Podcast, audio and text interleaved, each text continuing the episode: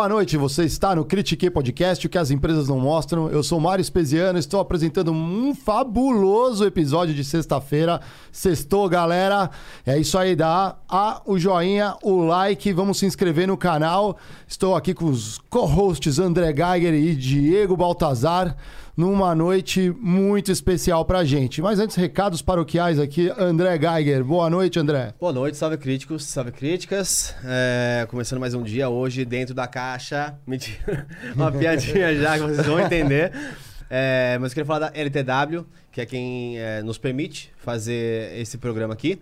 É, então, se você tem dívidas, se você não está conseguindo controlar muito bem suas finanças, procura os caras lá. Tem o link aí na descrição. É, também o link no nosso Instagram. É, e acompanha. Os caras têm dicas, os caras vão te ajudar a sair, ou sair do zero, ou planejar o seu sonho para você investir melhor e ganhar cada vez mais dinheiro, certo, Mário? É isso aí, galera. E hoje um abraço especial para Amarelândio, que fez uma arte nossa. Confere no Instagram aí, nós viramos os Simpsons nessa arte Eu aí. vou fazer questão de mostrar depois, É. Mário, com, com o Borga. com- Vamos mostrar isso aí. E vamos lá, Diego Baltazar. Boa noite, Diego. Estamos de volta! Ó, é, voltou. Depois de dois critiques ausente aí, voltei, mas voltei numa boa hora. Uau. Voltei numa boa hora. Antes de apresentar o nosso, nosso convidado aqui, ah, como o currículo é extenso, Eita. eu não vou nem falar o nome, eu vou dizer primeiro, até peguei uma cola aqui. Ele é escritor, anjo investidor, conferencista, apresentador de TV, especialista na relação de empreendedor e investidor. Foi premiado quatro vezes como o melhor anjo investidor do Brasil pela Startup Awards. E ele é CEO da Bossa Nova Investimentos, né, que já realizou é, mais de 700 investimentos em startups. Né? Então, senhoras e senhores, estamos aqui com o João Kepler. João, muito obrigado aí pela, pela tua presença, por ter aceito o nosso convite. Seja muito bem-vindo a essa casa aqui, cara. Obrigado, Diego. Obrigado, André e Mário. Bacana demais estar aqui com vocês hoje. Vamos lá. Eu quero ser um crítico. Como é? Critiquê? É, críticas e críticos. né? Críticos. cri- É, critiquei, então a gente tem críticas e críticos de plantão que estão aí nos Muito assistindo. Bem, vamos ver. mandando perguntas, inclusive o gancho aí para as perguntas. Se você tem perguntas ou quer fazer a sua propaganda aqui, são apenas 100 Sparks para uma pergunta e 2 mil Sparks para a propaganda, Mário. Uau, hein? Estamos E aí você evoluindo põe a sua Sparks. marca aqui, ou então anuncia, vai que você tem uma chance de ganhar um aporte. Como que faz pra Mentira, galera? Não é assim não, tá, tá pessoal? Não vem é, ma- mandando propagandas para conseguir aporte, que não é tão fácil assim. Ah, e como que faz pra galera comprar Sparks? Vai lá em critiquepodcast.com.br ou em flowpodcast.com.br e compre as suas Sparks para utilizar, certo? E, aí, E gancho não vai faltar, né? Eu queria, é, João, começar fazendo uma analogia, já que é critiquei, fazer uma analogia, né? Imagine que um- uma startup possui uma moeda de duas faces, né? Uma face, poderia dizer, são os anjos. E a segunda face são os demônios, né? Para falar do- dos anjos, é, até pegar números da Startse é, desse primeiro trimestre de, 2001, de 2021, a gente teve 10,8 bi de reais em investimento em startup, aí eu acho que é o Venture Capital como um todo. Como todo. né? Venture Como Capital todo. como do Nó de Anjo. Contra 3 bi de reais é, no primeiro tri de 2020. Então, assim, um crescimento é, bem vertiginoso, né? Assim, o mercado está bombando. Eu queria entender, é, diante desse cenário, qual que é a tua visão é, por ecossistema de startups hoje no Brasil? Né? E se é, a gente está falando de venture capital como um todo, se também é uma retomada para os anjos. Olha, a- é, o número de Venture Capital, o número do semestre foi 5,2 bi de dólar. Uau. Só no primeiro semestre. Batemos todos os recordes, então o número é muito bom, assusta, mas a gente precisaria de um, pelo menos o dobro no Brasil. Sim. E eu acredito que a gente vai ter até o final de 2021 mais o dobro né, de investimentos, eh, de captação de investimento para startup. É óbvio que aí no meio tem vários eh, tamanhos de cheque. Né? Se aí você no meio tem Nubank com 750 no Série G, né? e tem vários eh, de Impes, enfim, tantas outras empresas grandes que receberam grandes cheques. Mas quando se trata de cheque pequeno, eu me incluo, porque a tese da Bossa Nova, ela faz o cheque lá no começo, early, early stage, que é o cheque que a gente chama de pré-seed. Só para quem está assistindo entender, começa ali o, o próprio bolso, friend, friend and family, o, o aceleradora, incubadora, aceleradora, o anjo, o investidor anjo, o pré-seed, o seed, aí vai na escada, série A, pré-série A, série A, série B, série C, D, E, F, G, foi o caso do Nubank, até o IPO. Então é uma escada. E cada escada dessa tem um tamanho de cheque e um range de valuation. Então, o Brasil, em, em investimentos no early, early stage, também está bem servido. Né? Precisaríamos de muito mais anjos do que temos, muito mais casas de investimento no presídio como a Bossa Nova, mas a gente está tá, tá bem, cara, tá bem, em, em termos de capital disponível para investimento. Sim. E quando você fala que precisamos de mais anjos hoje, está completamente ligado à estratégia da, bossa, da, da, da, da Bossa Nova hoje de atrair e, e oferecer meios para investimento enfim, de forma estruturada é, em startups. Mas eu queria, eu queria fazer uma pausa, tá, porque depois a gente vai... Vai me falar que você é, é o filósofo da mesa. É, não, não, eu já avisei isso já logo de cara. É, eu, como, como, é coisa boa e tem muita coisa para gente explorar, eu queria concluir com a parte vai, dos demônios. Não, vai, dos demônios. Do... Dos demônios. Cara, existe o investidor anjo. Quer dizer, inve investir... É, investimento anjo, é, dinheiro, investimento, e anjo bem, fazer o bem. E tem o, o, diabo, né? O caboclo que, que, que, assim, o que que faz o investidor anjo? Ele entra com smart money, o dinheiro e apoio, conexões. Ah, conheço o Mário, conheço não sei o que, ajuda aqui, te dou um apoio aqui. O investidor que não é anjo, ele quer só o dinheiro. É o dinheiro pelo dinheiro. Ele é como se fosse um agiota, pô. Ele te perturba. Cadê? Quando é que você me dá o dinheiro de volta e tal? O investidor anjo, ele não entra para ser sócio. Ele não entra no contrato social. Ele não entra para fazer gestão, ele não entra para ser dono, ele não entra para mandar. Ele não entra para receber dividendos, olha que loucura. Ele não entra para ter lucro no DRE. Uhum. Ele entra para ter equity, mentalidade equity. Ele quer longo prazo. Ele entra agora, com valuation agora, com vista no valuation futuro.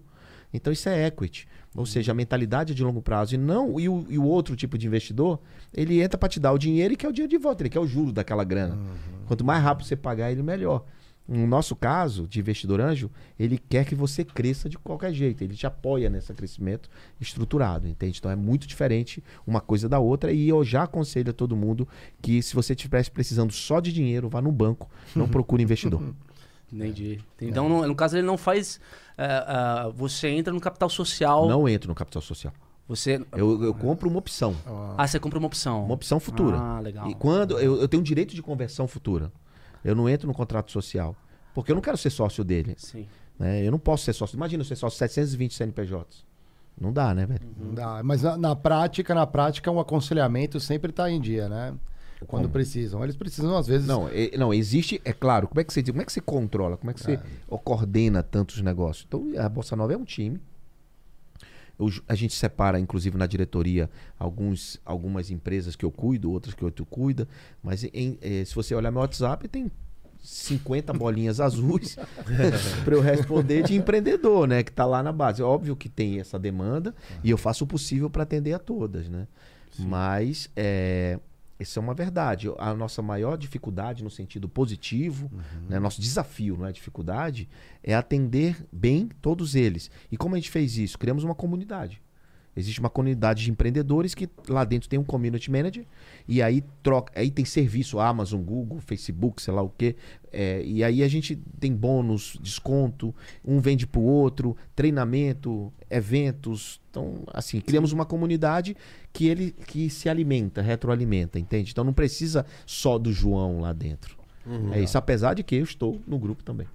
É do lado dos bons que nós fica melhor, né? Como já dizia é. o, o, Então, eu sou sempre o mais burro da mesa e isso para mim é muito importante. Então, que bom que eu vou aprender pra caramba aqui hoje. Que isso! É, agora me sinto... honra, né? Que não, Essa resposta aí eu não sabia que eu ia ter, não, não viu, Gagué? Não, mas, mas eu acho interessante porque acho que em especial... Você interessante, não, é, é, Porque assim, é, eu tô vivendo o começo, acho que pra vocês dois, ah, que estão ainda no mundo corporativo... É eu tô vendo o começo do caos, que eu acho que o João deve lidar todo dia há muito tempo.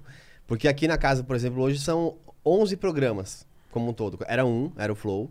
Então, quando eu chego, a gente está começando a evoluir para outros podcasts. E hoje a gente está com 11 já programas. E já é uma loucura. O é, WhatsApp de milhões de pessoas. Uhum. Aí você pedidos, tem pedidos. Assessor de imprensa aí, coloca fulano, Beltrano, essa loucura e toda. Tem um... Isso deve ter isso, né? Total. E aí você tem um, um time comercial que toca outros projetos. É, mas ao mesmo tempo, o lado bom, que eu acho que, pelo que eu entendi, que você pega é, muitas empresas em estágios iniciais, é porque muitas das dores são iguais. Então, às vezes, é como que eu faço a primeira planilha? Boa. Como que eu pego o melhor é, o melhor prestador de serviço As de melhores RP. práticas, as melhores Exatamente, práticas. exatamente. Só que assim, a gente não faz aceleração, tá? A gente Tá. não pega, não, é babá no sentido de ensinar a fazer o beabá, não é?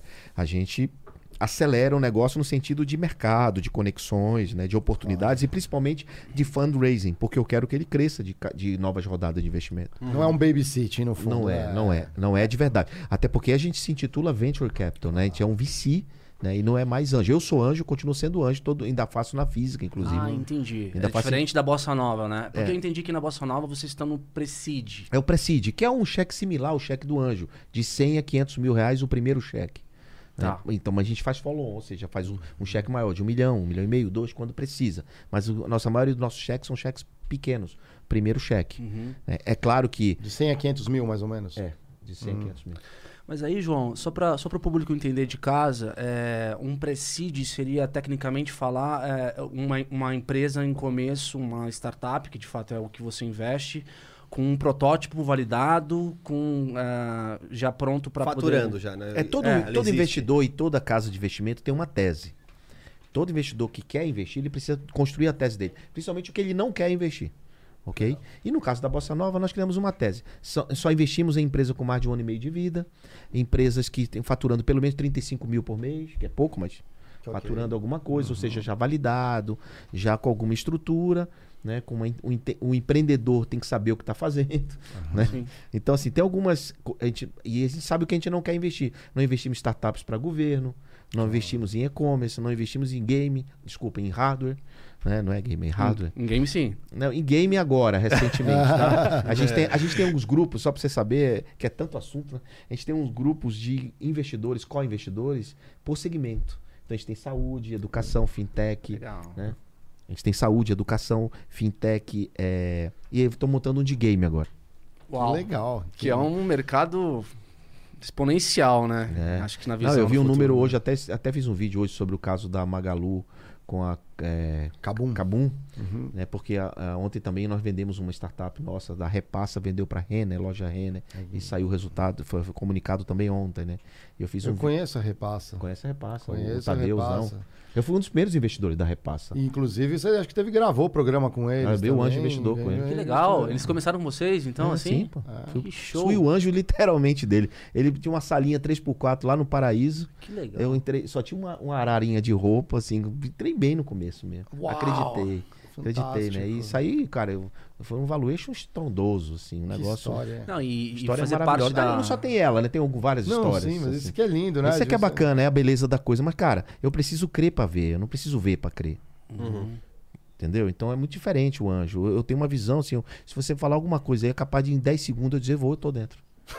Sim. Assim, é, muito, é muito louco isso. Essa é a nossa louco, expectativa, né? Mas, mas ah, você, é, você, é muito louco isso. Você, você eu desenvolveu... desenvolvi, cara, 12 anos fazendo É. a mesma coisa. Uau. Isso que eu ia falar. Porque, assim, é, Não, isso é cheiro de asfalto mesmo. assim, né? é uma coisa que, digamos, não é uma coisa que você mede diretamente, mas uma coisa que você desenvolveu com a tua experiência. É. Eu entendo muito de gente, de pessoas. né? Então, o cara, quando o cara. Eu sei que aquele. O, o que tá por trás. E tem alguns gatilhos meus, tipo, é red flag, yellow flag, assim, eject. Tipo, o cara todo metido a merda, assim, sabe? Hum. É o cara que diz que pensa que sabe tudo. Hum. É um cara que dá carteirada, estudei em Harvard. Eu disse, tá aí, aí. Uhum, uhum. Estudei em Miami. Pô, É. Sabe? Fala oito línguas. Tra- É oito línguas. Trabalho no seu, sou amigo de Beltrano. Eu digo, homem. Arruma a cama? É. Faz o básico. Faz o básico. Faz o básico. E, e pergunta, na, na história, eu imagino que a gente, se a gente com podcasts com 10 já teve algumas experiências, eu imagino que é, você com 700 companhias né, é, que estão no guarda-chuva, já tenha também tido drops. Pessoas que, eventualmente, não é nem pela empresa, mas que você decidiu deixar de trabalhar com a A pessoa. gente chama de write-off. Write-off, os write-offs. É, como é que são esses write-offs pra você? É muito porque a pessoa se torna um parasita, ela é chata dentro do grupo, ela não é bem vista. Como que é esse processo? Historicamente, no mundo, né, e também no Brasil, a maior é, causa de falha de negócios, não só de startup, é desavença entre sócios. Desavença social. Vocês três são sócios. Isso tem desavença, porque não, não planeja quando é falta pena de escanteio antes de casar.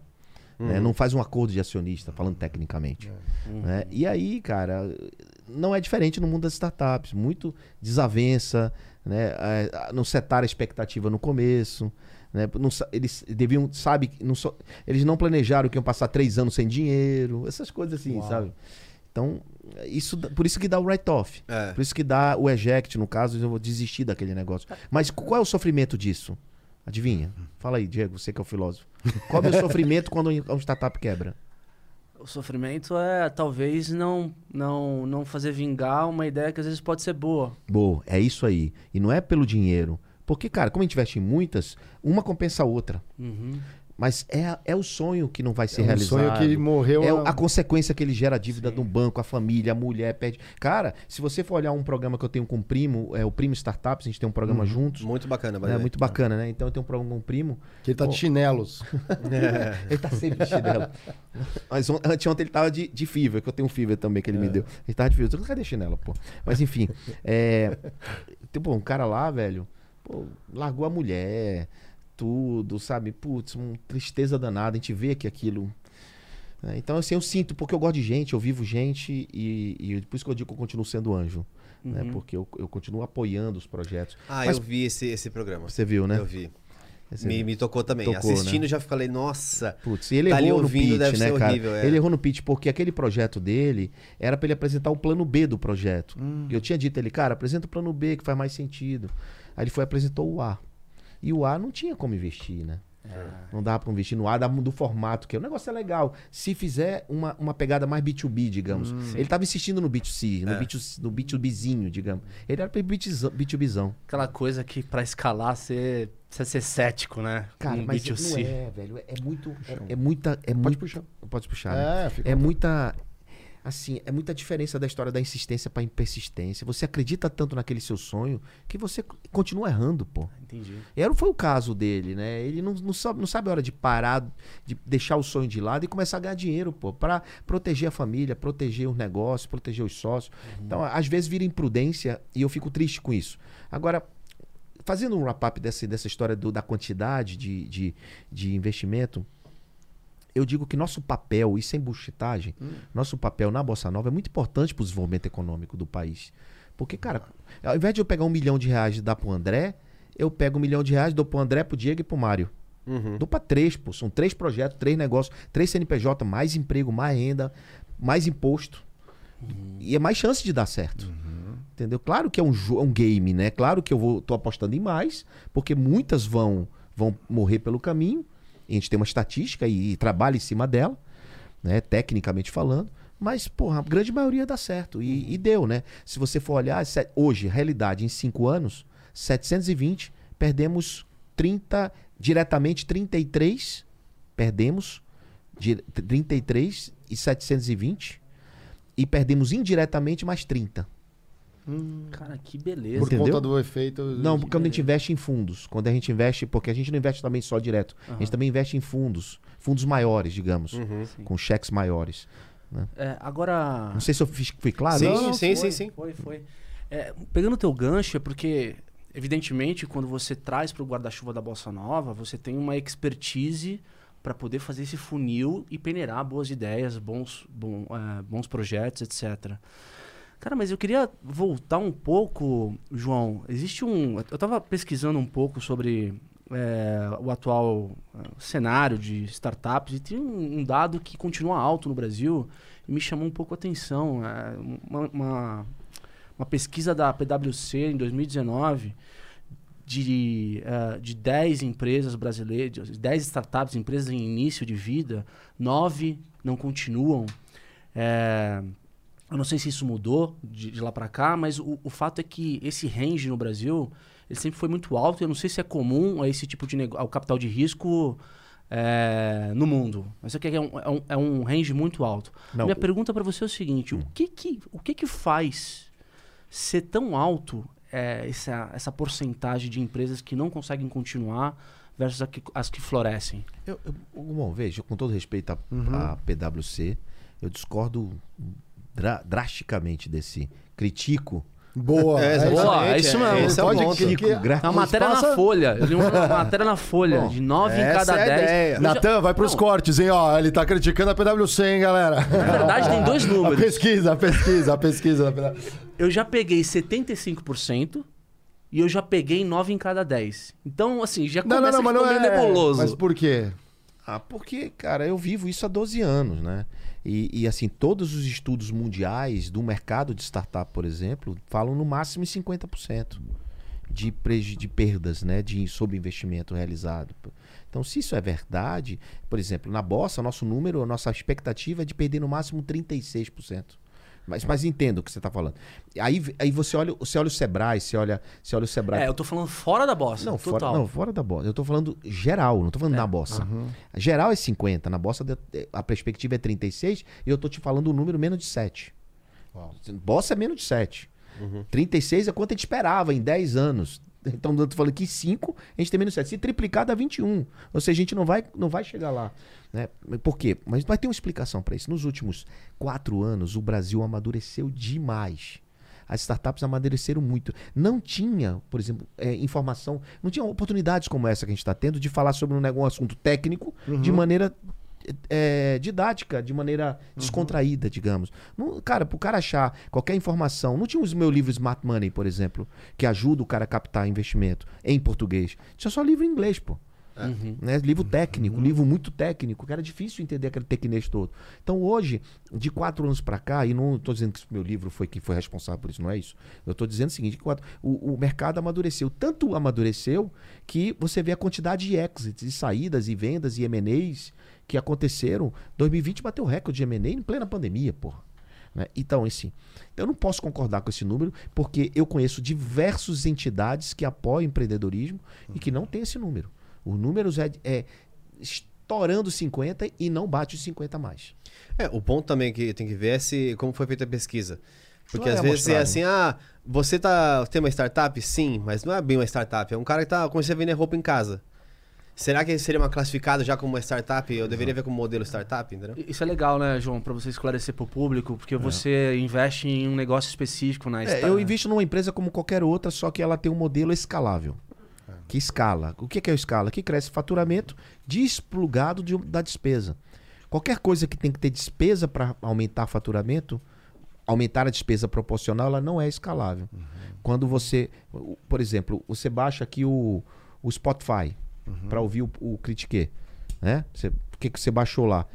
Teve, uma- o, o Spotify teve que botar mais um, mais um, Não. um técnico para aumentar a capacidade? Não. Não, tá escalável. É isso. Escalável total, entende? Então, eu invisto em negócios escaláveis, negócios que escalam, que basicamente tem que ter, que é, que é uma camada de serviço de tecnologia de base tecnológica. Ou seja, resolve um problema de algum, de algum setor, de algum segmento e de alguma coisa. Então, é, a, a diferença é essa, mas é uma empresa, é um CNPJ, são pessoas físicas. Antes do CP CNPJ, tem os CPFs que são donos desse negócio, e nesse estágio inicial a gente investe no CPF.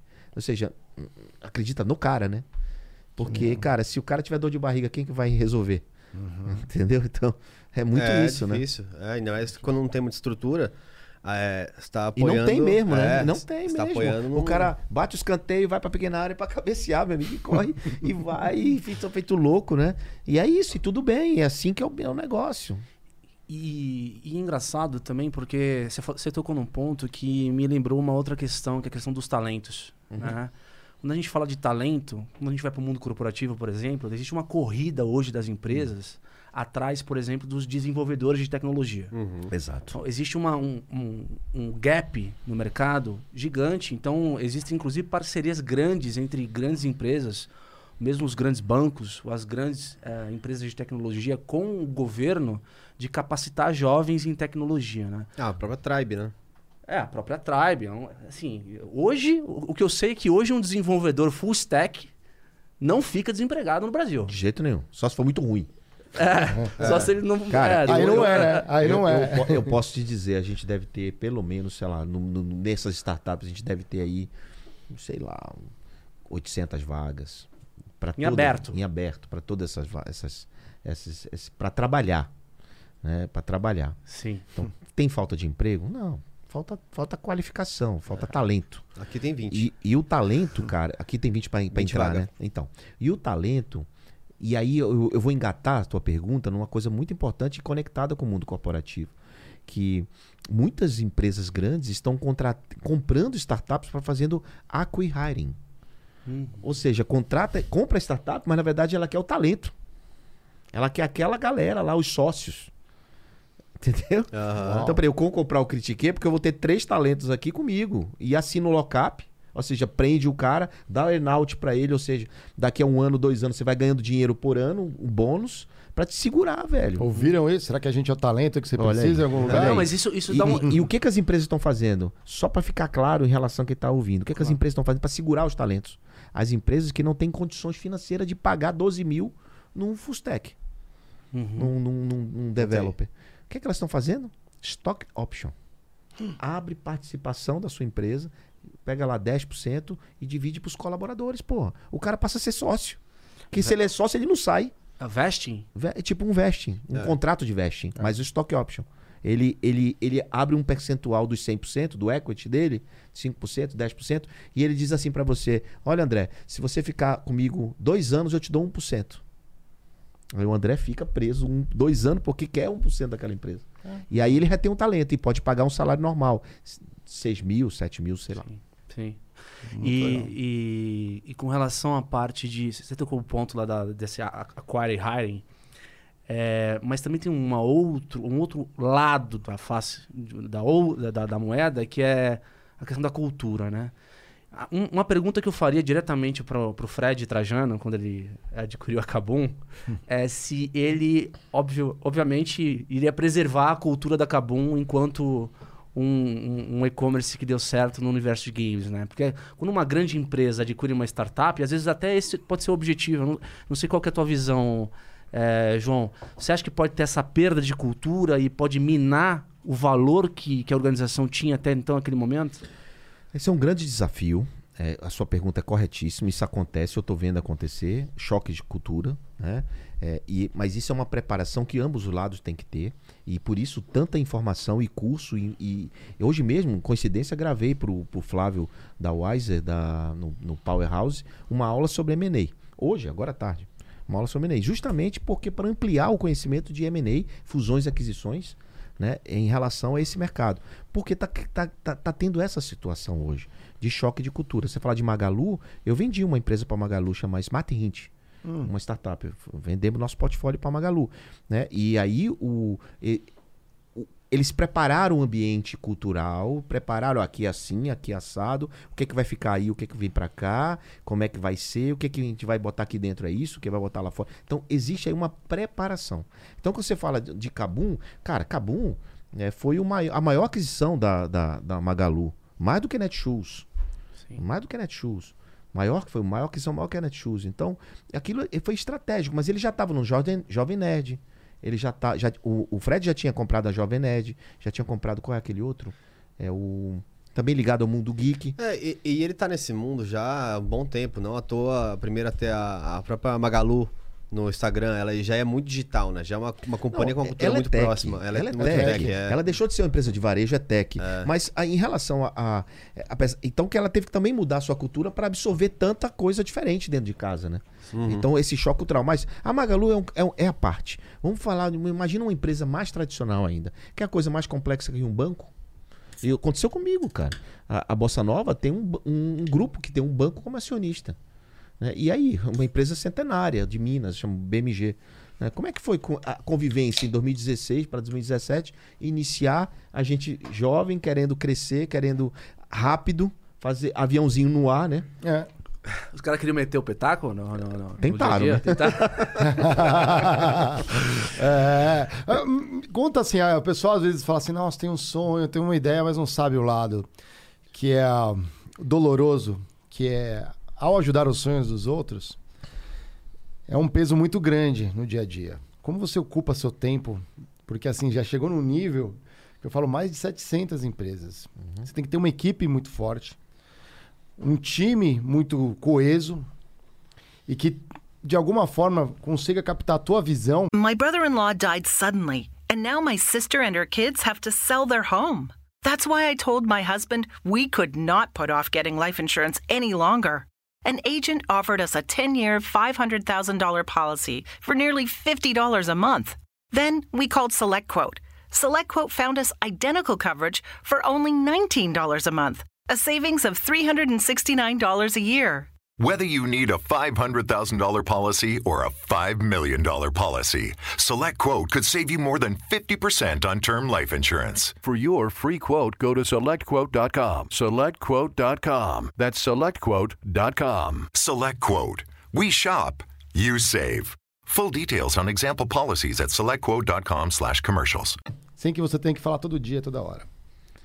Como que isso, na prática, você monitora essa encaixe da tua visão com o time? Porque é muito difícil, eu imagino. Né? Bom, eu não era CEO da Bossa Nova. Assumi como CEO agora em 2021. Eu nunca quis ser CEO, sou fundador, enfim, né? Um dos principais, mas não nunca, nunca quis ser CEO, porque eu não queria ter esta, esta esse chapéu e essa obrigação de, de ter o poder da caneta, digamos assim, né? Falando é, popularmente, né? É, então eu, é, foi difícil essa migração, né? Foi difícil é, assimilar isso porque eu sou um cara muito. é, com- é, eu compartilho muito. Eu, eu sou uma figura pública há muitos anos. Eu tenho oito livros publicados. Eu escrevo muito. Eu faço muita conferência. Eu- as pessoas me convidam, eu vou. né? Então eu gosto de compartilhar, eu gosto de bater papo, eu gosto de gente. E aí eu disse, ah, papai, agora eu vou ter que fazer muito menos, né? Porque eu não vou ter mais tempo para isso. Eu não vou ter mais todo o tempo do mundo. Então eu, eu, eu tive que ter, fazer, ter uma disciplina enorme, mudar minha disciplina, né? mudar minha, minha, minha, a- meu dia a dia, meus horários, para poder organizar isso. né? Então eu, eu digo assim, agora eu estou aprendendo. Eu estou agora me organizando nesse sentido que você está falando aí. É um aprendizado, é muito difícil. E é muito difícil ser CEO, viu, velho? É difícil pra cacete ser CEO. Como que é a preparação, no fundo? Rolou alguma coisa? Você já tinha de essência, no fundo... Não, todo- tinha liderança de essência. Exato. A liderança, a capacidade de comunicação, que é fundamental para quem quer ser, dono- é, quer ser o número um de uma companhia, né? Mas, pô, a responsabilidade de você assinar 300 contratos por dia é muita coisa. É, putz. É que nem a responsabilidade de confiar de quem te manda os contratos, porque só, só, só vai ali dando a rúbrica, né? Não, e, e, cara, e a, e a decisão. E o que é que eu fiz, né? Eu tô me juntando de gente melhor que eu, cara. Melhor que eu, assim. Os caras, eu digo, cara, o cara trabalha comigo, um head de uma área. Cara, você tem que tomar decisão. Só me fala e pegue por excesso. Não pegue por falta. Se você errar, diga a mim. Não esconda, não, pra debaixo do tapete. Me fale. Errei, porque eu vou saber que você errou tentando acertar, pô. Né? Então eu não sou um cara centralizador. Então isso me ajudou muito. Eu não tenho ego de, ah, tem que falar comigo, não pode falar com fulano. Não tem essa frescura do mundo corporativo que existe. Dá um empowerment. Exatamente. Então, pô, tem que ser eu, eu não pode ser, porque a caixinha não pode falar com a outra caixinha. Primeira coisa que eu fiz foi gestão horizontal. Cara, foi engraçado. Não, obrigado. Hã? É que eu sou muito adepto da gestão horizontal. Aí, ó. A primeira coisa que eu fiz, a minha primeira tomada de decisão foi gestão horizontal. Juntei todo mundo, agora não tem mais chefe. Acabou, tira as caixas, tudo. Botei, botei head, botei assim, o responsável, tem os responsáveis. Né? E digo assim: se você não quiser a minha cadeira, você não, é, não trabalha aqui. Essa semana eu contratei uma moça, aí ela, para área administrativa, vai cuidar do escritório e tal. Aí eu disse a ela: "Co- co- o que, que você estuda? Ela falou assim: o que, que você faz? Porque eu não pergunto qualificação, qualificação profissional de você estuda, eu não pergunto, né? Pra mim é a última coisa que eu falo. Depois eu vou contar uma historinha de uma. uma- uma- eu contratei uma secretária e vou contar pra vocês como foi Legal, depois. eu quero saber. Essa, essa, essa é top, essa é ótima. Você do mundo corporativo é ótimo. Fui criticado pra cacete pelo Headhunter, o cacete. Essas são as melhores. Não, depois a gente cara, volta. fui. a gente Essas volta lutas daqui são as melhores, A gente eu- volta Cara, foi a muito criticado. Ali eu contratei duas vezes. Essa agora não foi assim. É. Mas a- a- não foi desse modelo. Eu segui o modelo corporativo Bossa, né? Que a Bossa também é um pouco organizada nesse aspecto. RH, aquela porra. Que legal. Bom, enfim. Aí, quando terminou lá a entrevista, era entrevista com o CEO, né? O fase final pra dizer se entra ou não. Aí eu perguntei assim, mas por que, que eu vou ter que entrevistar um, uma. Né? uma- um administrativo, digamos assim, né? Pô, ah, não, porque pô, vai estar perto de você e tal. Tá bom, beleza. Aí ela falou, você estuda, ah, eu adoro marketing, não sei o que de marketing, não sei o que, SPM, aquelas coisas, né? Tal, marketing, porque eu, eu, eu admiro muito a história de lançamento, negócio de. Falei, ah, é? Tá, beleza. Aí quando terminou, eu disse assim: olha, só, só te contrato com um, com, um, com um desafio. Se você passar no máximo um ano nessa função e assumir marketing, teu sonho. Se você não tiver condições e capacidade para assumir, você não vai mais trabalhar aqui, porque eu não quero você nessa área. Uau. Assim, aí ela, hã? Sério? Eu quero que você seja, eu, eu quero que você seja a diretora de marketing. Pense, sonhe alto aqui dentro. Você vai, você vai eh, detonar com tudo, vai chegar lá em cima. Porque se você não sentar nessa cadeira, você não serve para trabalhar comigo. Então é assim, que assim, eu penso assim, entendeu? Ou seja, se nos não for promovido, vai ser né? demitido. Se não for promovido, vai ser Se demitido. não for promovido, vai ser demitido. Exatamente. Up or out. Então eu digo pra todos os caras que são head, hoje, se você não quiser a minha cadeira, você tá fora. Você tá fora, porque você tem que querer minha cadeira. Porque eu não quero ser CEO pro resto da vida, muito pelo contrário. tá a Eu, aliás, eu já disse, é dois anos só meu mandato. Quero ficar Ah. dois anos só. Tem tempo pra. Podem arranjar um substituto que em dois anos eu. Depois vai pro Você fala- conselho. Vai pro conselho depois. Eu já estou, né? Não, você fala isso nasce. né, exatamente, o fundador. É, Mas o. Não, não, é, mas eu já estava. Aí o. Foi uma brincadeira, né? Porque às vezes é o CEO, ele é Executivo, executivo. executivo. Exatamente. o chairman CEO. O, e aí, ao falar isso, eu imagino segunda-feira você chega lá na Bossa Nova, tá a galera brigando de espada já. Não, né? eles já devem estar, tem que estar, né? O tempo todo. Não, mas eles. É, é- é uma família. Lá a gente realmente. Um 30, são pouca gente também, 38 pessoas direta, né? Sim. Então é pouca gente e tal. A empresa é pequena, a empresa não é grande. A Bossa é uma startup. Qu- quantas dessas empresas têm um, um board? Então, isso é, uma, isso é uma pergunta maravilhosa, né? Porque é, É, três, anos, três anos atrás a gente não se preocupava com isso. E aí começou um movimento no Brasil de governança e nova economia, conectado, né? Porque as pessoas não, não entendem muito a nova economia. Mas a nova economia, ela tem alguns pilares importantes, né? Mas ela tem também o controle. Não é o, o quem vence, não é o que chega mais rápido. Não é quem chega a ser unicórnio que vence. É o cara que vence de forma controlada, organizada, estruturada. E parte das nossas empresas que nós perdemos é porque não tinha uma governança, não tinha uma acionista, não tinha uma estrutura, não tinha nada, nenhum, nenhum tipo de controle. E aí, ó, o seu relógio aqui tá. Não, deixar, tem pode deixar ele tranquilo. Se cair, Ele, ele é, ele é resistente, ele é resistente. Peraí, peraí, Aí, ó, bater meu ponto. É, se não bate o ponto, o RH dá bronca na gente. Verdade. Boa. Aí, ó. Aí, agora aí, ó, tá vendo? Ó? Pronto. Tem o ponto do crítico. E aí, cara, é, sei lá o que eu tava falando. A gente falando dos boards, dos boards Sim, das dos boards. é. Bom, e aí eu, começamos a criar esse movimento. um- um- hoje a gente investe numa startup que criou isso também no Brasil. O IBGC começou a falar disso, né?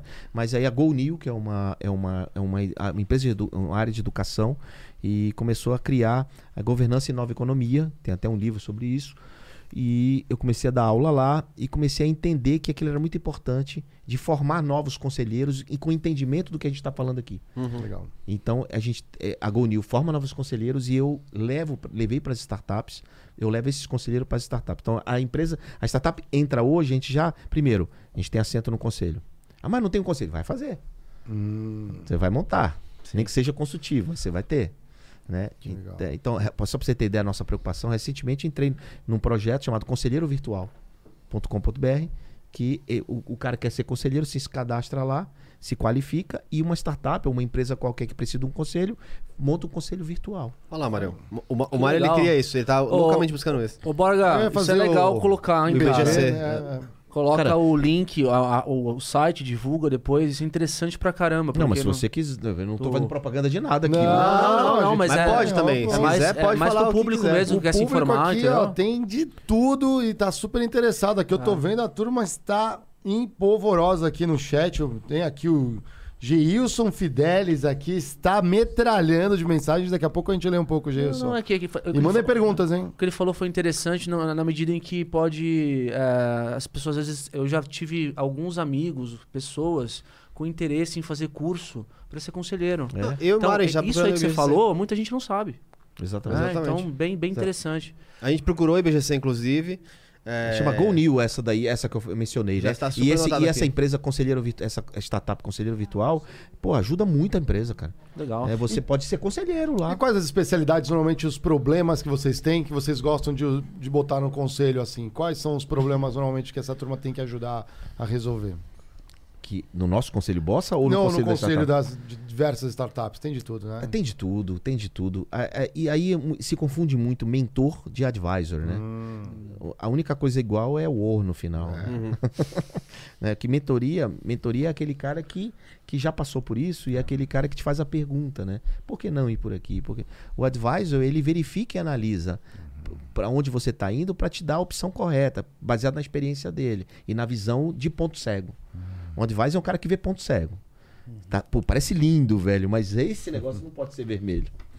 Tipo assim, né? O advisor é o cara assim, tá? É diferente um pouco. O mentor. Se ele olhar tudo que pode dar errado, provavelmente vai dar certo. Exato. Exato. Que legal. Como é que é? Eu vi, eu vi um- uma citação interessante, não sei, se- não sei se é sua, mas olhar para Pro que todo mundo tá olhando. É minha. É, olhe pra onde tá todo mundo olhando e enxerga o que ninguém tá vendo. Excelente. É Porque você vai feito. Tem muito efeito manada. Você vai onde vai todo mundo vai.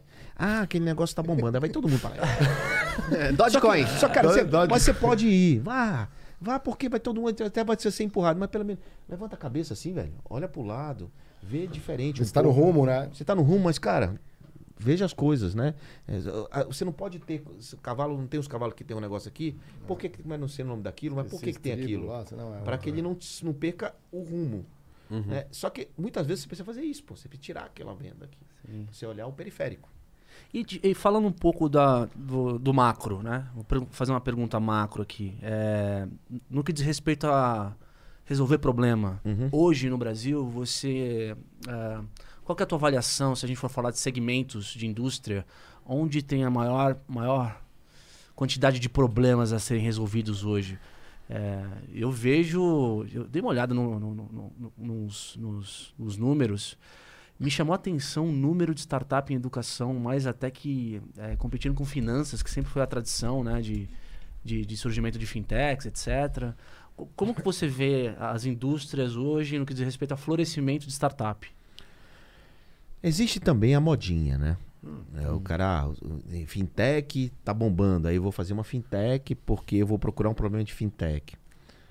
Eu digo que não exatamente o segmento, mas um, um- você tem que começar a olhar o problema no seu entorno, na sua rua, no seu bairro, na sua cidade. Depois você olha no Brasil, depois você olha no estado, no Brasil, no mundo.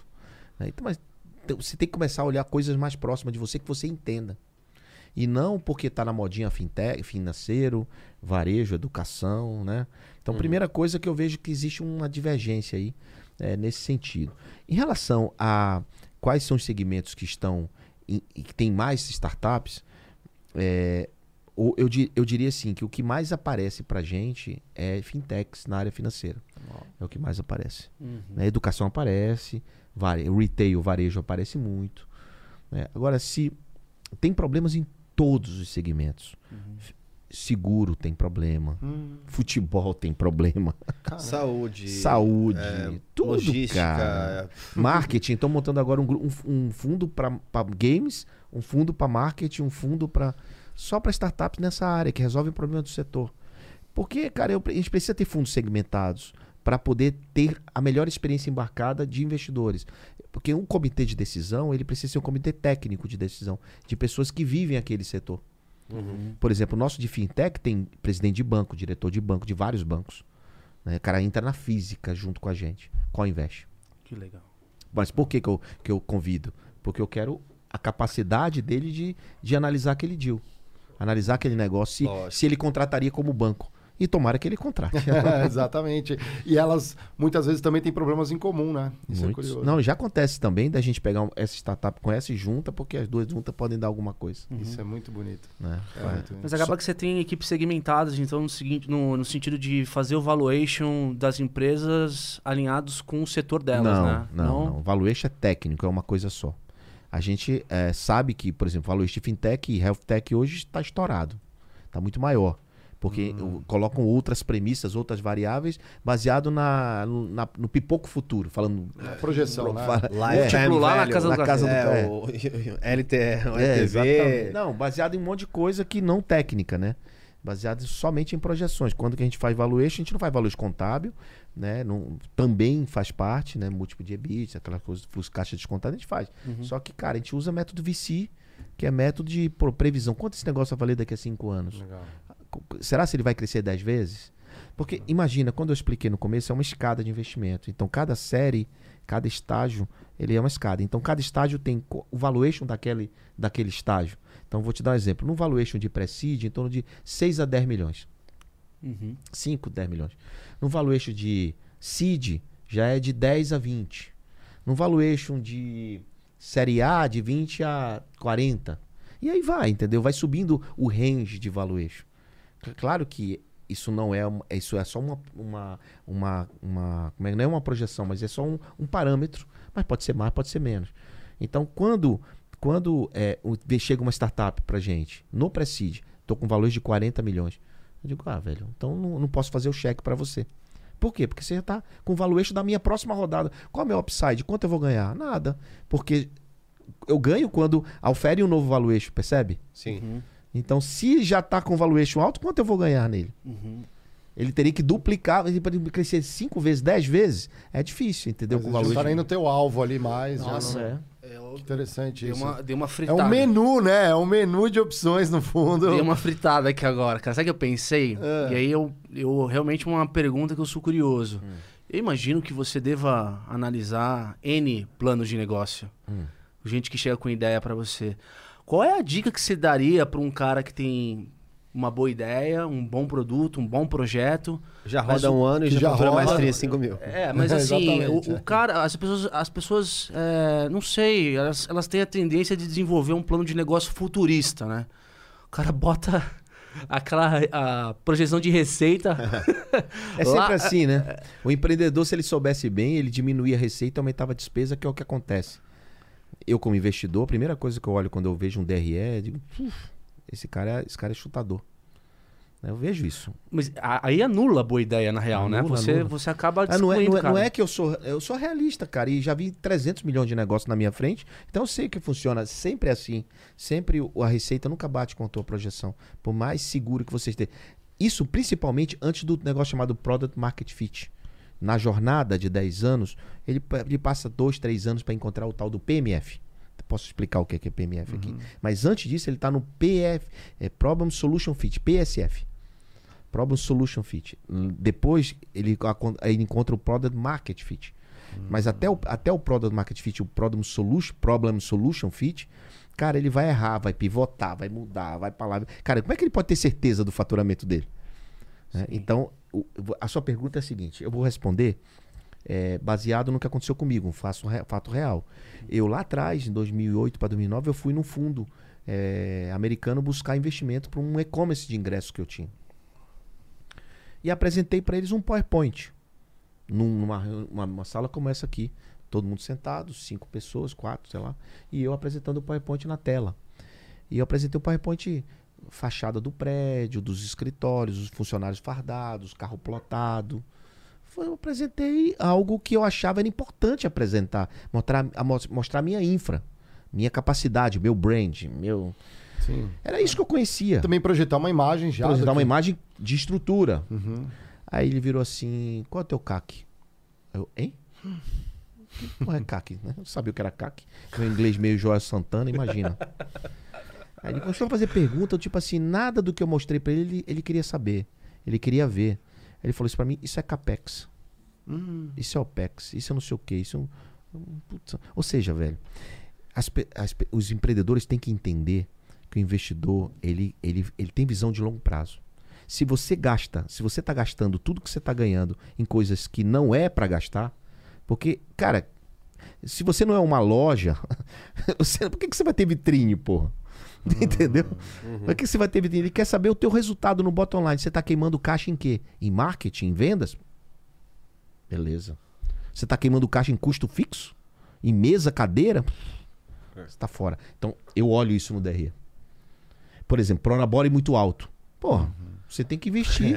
Você tem que investir pô, pa- parte do teu, do, do teu ganho para ganhar futuramente. Não é que não tem, tem que ter Pronabore, tem que ter. Mas às vezes tem, né? Tipo, é 60 mil reais de lucro da empresa, 30 mil para um sócio, 30 mil para o outro. É, é- é- isso para mim, é- isso pra mim é game over, e né? precisa de investimento de 200 mil. Isso para mim é game Ah, não, não, é, exatamente. É. E No o cara way, com um né, relógio no braço. É, né? o cara... Exatamente. Vende o relógio. pô. Exatamente. Vende o relógio. No way. Aí, é, mês passado, uma startup nossa me ligou, feliz da vida, o cara feliz. Pô, João, tá aí, eu, eu, eu, eu- eu vou, vamos distribuir dividendos. Eu achei que ele ia me dizer, conseguimos uma, mais uma rodada de investimento. Ele falou, não, tipo, fizemos lucro, estamos com lucro. Nossa. Aí eu digo, certo, e aí? Não, a gente quer pagar, tô te ligando para dizer que vamos pagar seus dividendos. Eu disse, ah, beleza. E... É o agiota. Eu disse, "Ô, velho, eu não quero seu dividendo. Eu não, eu não quero receber dividendos. Como assim você tá dando lucro? Isso é pra queimar caixa, velho. Você não é pra queimar. Né? Porra, reinveste. Não, nós já dominamos o Brasil. Eu digo, então já foi pro México? Isso. Gasta lá no México, investe lá, cresce, velho. Eu preciso que seu valuation seja três Vai vezes o que é Colômbia, hoje. que é mais Vai perto. pra onde for, onde É. onde você quiser ir. Mas gasta o dinheiro, não me pague nada. E como é que você sobrevive? Porra, nós somos uma empresa de investimento. Nosso recurso está para longo prazo. Eu ganho dinheiro quando uma empresa é vendida. Hoje mesmo ganhei. Ó, né? A repassa foi vendida para a Renner. Re- Retornou o dinheiro. Por exemplo, fora mês passado foi uma, mês retrasado outro. Cada mês tem uma, duas. Você bem falou, né? Uma opção. Né? É, eu, Uma opção. eu vendo a minha opção. É. Né? Não converti. E a turma foi integrada nessa venda? A empresa foi integrada, foi absorvida? Ou... É, é, nesse caso, foi, vai, vai, vai trabalhar como um canal. Vai ser a parte. Não vai ser Vai integrado. ser um braço, então. Vai ser um braço mais um canal comercial da Que Renner. legal, isso é muito legal. Signi- Significa que ela tinha vantagens estruturais, no fundo. Sim. A empre- Isso é muito bonito. É, como a Magalu, a Magalu com a Kabum. Exato. Que na parte de, de eletrônicos é, é e sempre foi, há muito tempo, o líder do, do setor, né? A gente vivenciou isso em grandes empresas, de com grandes corporações fazendo aquisições gigantescas, né? Na época da PG, ela se tornou a maior do mundo A com, a, com a Gillette, né? A Gillette. fusão. E a gente viu muito choque cultural também, porque não tinha como assim, ah, isso daqui vai... não tem um plano que resolva uma variável de milhares de pessoas trabalhando nas- em ambas empresas. O Mário Uma- conseguia, conseguia sem, sem olhar o crachá das pessoas, dizer quem que ele vinha da Gillette quem que veio da P&G. Eita, Pelo bom dia. pelo bom dia. É ótimo dia, era não, da era assim, na verdade tinha ainda mais, era pior, porque tinha o pessoal que veio de vela integrado. É. Então falava assim, bom dia, o cara de vela assustou assim. Você veio de vela, né? Vim, é, você está assustado. E eu falava, bom dia, bom dia, assim, muito feliz, assim. Eu falei, você veio da Gillette, né? O cara da Gillette. Eu falava, bom dia, tipo o Geiger, assim, que já era. Nem respondi, tava Nem assim, respondia, nem respondia. É da PG, já era, já tava lá, tava concentrado, já trabalhando. Cultura, né, velho? Era cultural, isso era muito legal. e Eu cheguei justamente nesse ambiente ali. Eu acho interessante agora as empresas. é, porque a- a- nesses movimentos é muito difícil levar só o que tem de bom dos dois lados. Uma coisa ou outra acaba passando. E acho que a liderança tem que identificar muito rápido quais são essas coisas que podem estar dissoando do que deveria ser e agir. E isso é muito difícil quando você olha uma pirâmide organizacional. Quantos funcionários tinha? 120 mil. Mas isso, é, isso é também, é, tudo bem, pode ser 100 mil, 120, 50, 2. É, tem do- dois aspectos que você está falando, Mário. Primeiro é que tem que setar a expectativa antes. né? Como, vai, como, como vai ser essa nossa parceria? O que, que eu vou fazer lá na sua estrutura? Como eu vou trabalhar? Vou responder para quem? Perguntas que o empreendedor tem medo de fazer. Porque tem medo que o deal caia. É.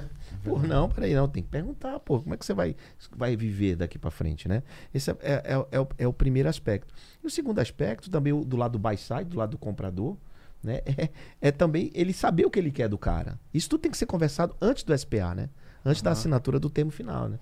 Então, é- é- essa, essa, essa movimentação é muito importante porque são culturas diferentes, empresas grandes, inclusive, que você está dizendo. Né? Que legal. É, não, sem dúvida. Agora, essas empresas estão comprando startups, você sabe, né? Impressionante. A Gillette comprou a Dollar Shave Club. Exato. Exatamente. Exatamente. Que incomodou pra E é- caramba, e é né? Convenhamos. legal. E era muito E era legal. muito legal mesmo. Era muito legal. Aí foi um choque também, né? Mas aí eu fico, me fico pensando, né? Se a gente quer mercados eficientes, onde há competitividade por melhores preços, é, o fato de incumbentes, né, é, líderes de mercado adquirirem startups para para você absorver uma ideia ou absorver um, um talento, é, mantém. é, você, você gera riqueza para esse mercado, porque, de novo, volta ao ponto, né? O fato de uma empresa grande adquirir uma startup para, às vezes, matar a cultura da startup.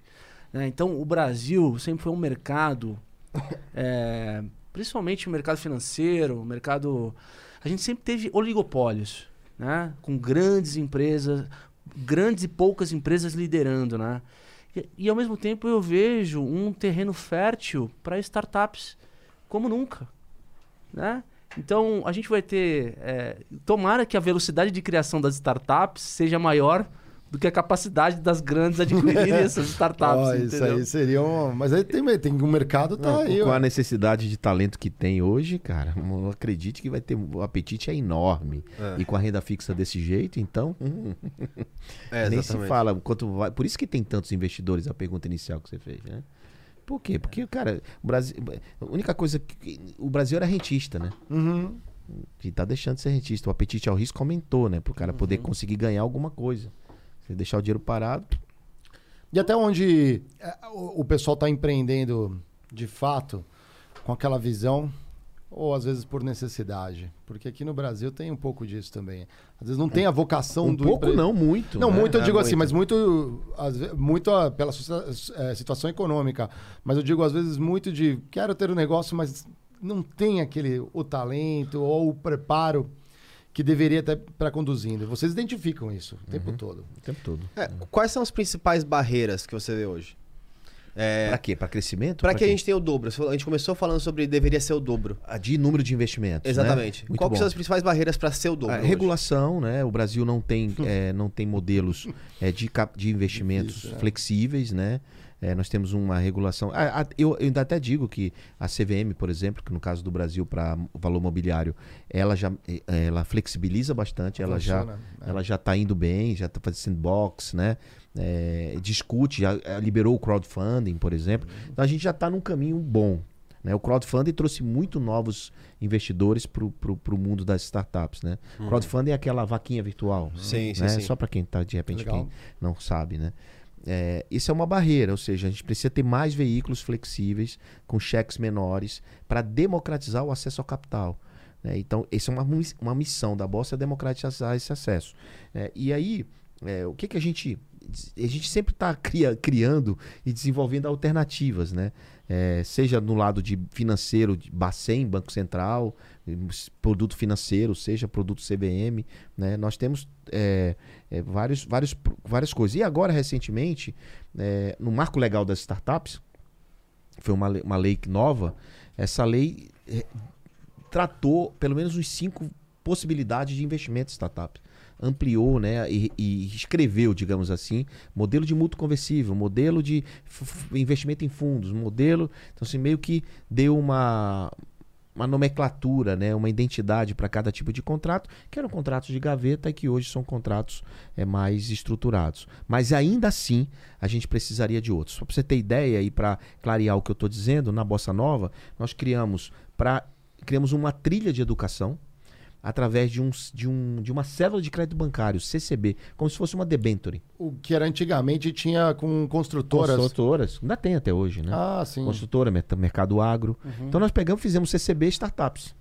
Porque o que, que é? Ele, a, o- a pessoa, você pode, o André compra um título, um título de uma célula de crédito bancário, um título de 5 mil reais. Você compra esse título. Esse título tem, tem um prazo dele, você pega esse título, imprime e guarda no teu copo. Você securitiza. É, e É é, uma não, cota. eu- é uma co- não, não securitizo. Ah, É, tá. ele é uma, ele é um título, é uma, ele é uma CDB da vida. Ele é um, Ah, tá. como se fosse um título e eu remunero pré-fixado esse título, 4,25 ao ano, similar a Selic. Hum. Mas isso não dá uma renda é, maravilhosa, mas Uhum. isso garante o teu principal protegido corrigido. Certo? Por Uhum. quê? Porque investimento startup é o quê? Ele pode, pode fazer o quê? Risco, né? Risco, perder tudo. Então nós criamos um título que garante o principal protegido mais o Perder ele não vai. Tá perder ali ele não vai. rendendo minimamente, Mini- mas tá. Tá lá garantido. E tá apostando. Não. Não, Não. não, Ah, não. porque não é uma aposta. Ah, tá. Não é gambling. Não, é, a aposta é foda, velho. Não, sim, mas ele no fundo ele tá tendo a- ele tem que estar Claro, sintonizado com a visão, né? Eu só tô tirando onda. É.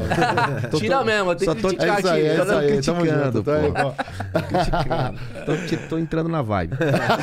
Temos mais três horas. Vamos abrir fica um mais- skin aqui, então. Sexta-feira. pô. Então, cara, aí, é, o que, que a gente faz? Imagina lá, ele- você comprou 5 mil um título, botei aqui o teu 5 mil. Você comprou, Diego, botei 5 mil. Você, Mário pegou 5 mil reais, 15 pau. 15 mil reais. Eu pego esses 15 mil reais. Aí, se- de quem é essa, essa, essa xícara? É do Flow, é da Bossa Nova, digamos. É, a- ele emprestou esse dinheiro para a Bossa Nova. O que, que a Bossa Nova faz com esse dinheiro? Ela investe em startup. Ela pega os 15 mil e bota em startup. Ah, mas eu tenho um palpite aí. Calma, Ah, licença, vai licença, lá, vai lá. licença. O que, que- o que, que acontece com o título dele? Tá gu- guardado, É. protegido. Ele, ele, ele emprestou para a Bossa, a Bossa que investiu. Não é ele que está investindo em startup, o risco é da Bossa.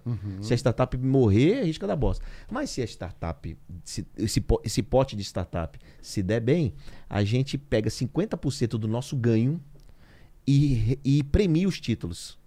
Todos os títulos que emprestaram dinheirinho pra gente. Como se fosse um prêmio, entendeu? Qual que é a liquidez desse título?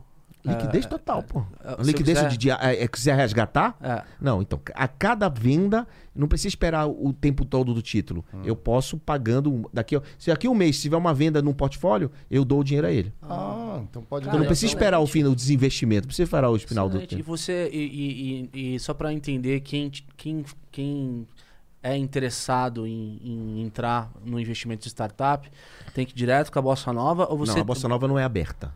Ah, tá. A gente não abre, a gente não tem fundos abertos.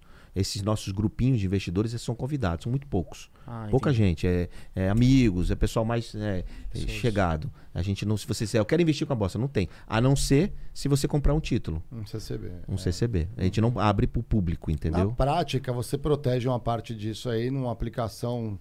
É, É, claro, claro. sim. Faz, faz o head, faz, a, faz a, a composição. Parte eu invisto, parte eu, eu, eu guardo também por longo prazo. Vou dar uma crítica aqui, ó. Só tem um jeito disso dar mal. Diga aí.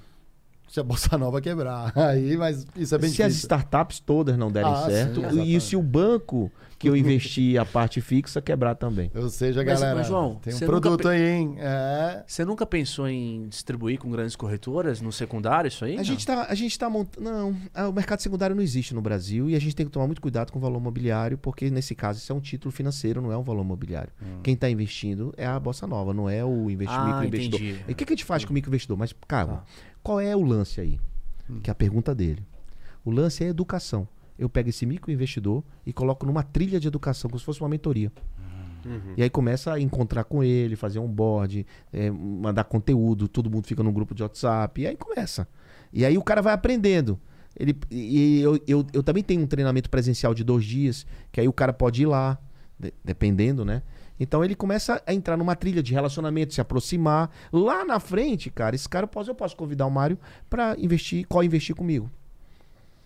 Entendeu? De repente, esse cara sabe o que está fazendo, entende toda essa sopa de letrinha aqui que a gente está conversando, entende o que está fazendo, aí sim, pode se expor ao risco, tá ligado? Muito Entendi. legal. O teu business não é um. Você não, você não considera o teu business um varejão. Precisa ter os caras do lado, saber o que Mas, tá fazendo. mas o Brasil precisa do varejão.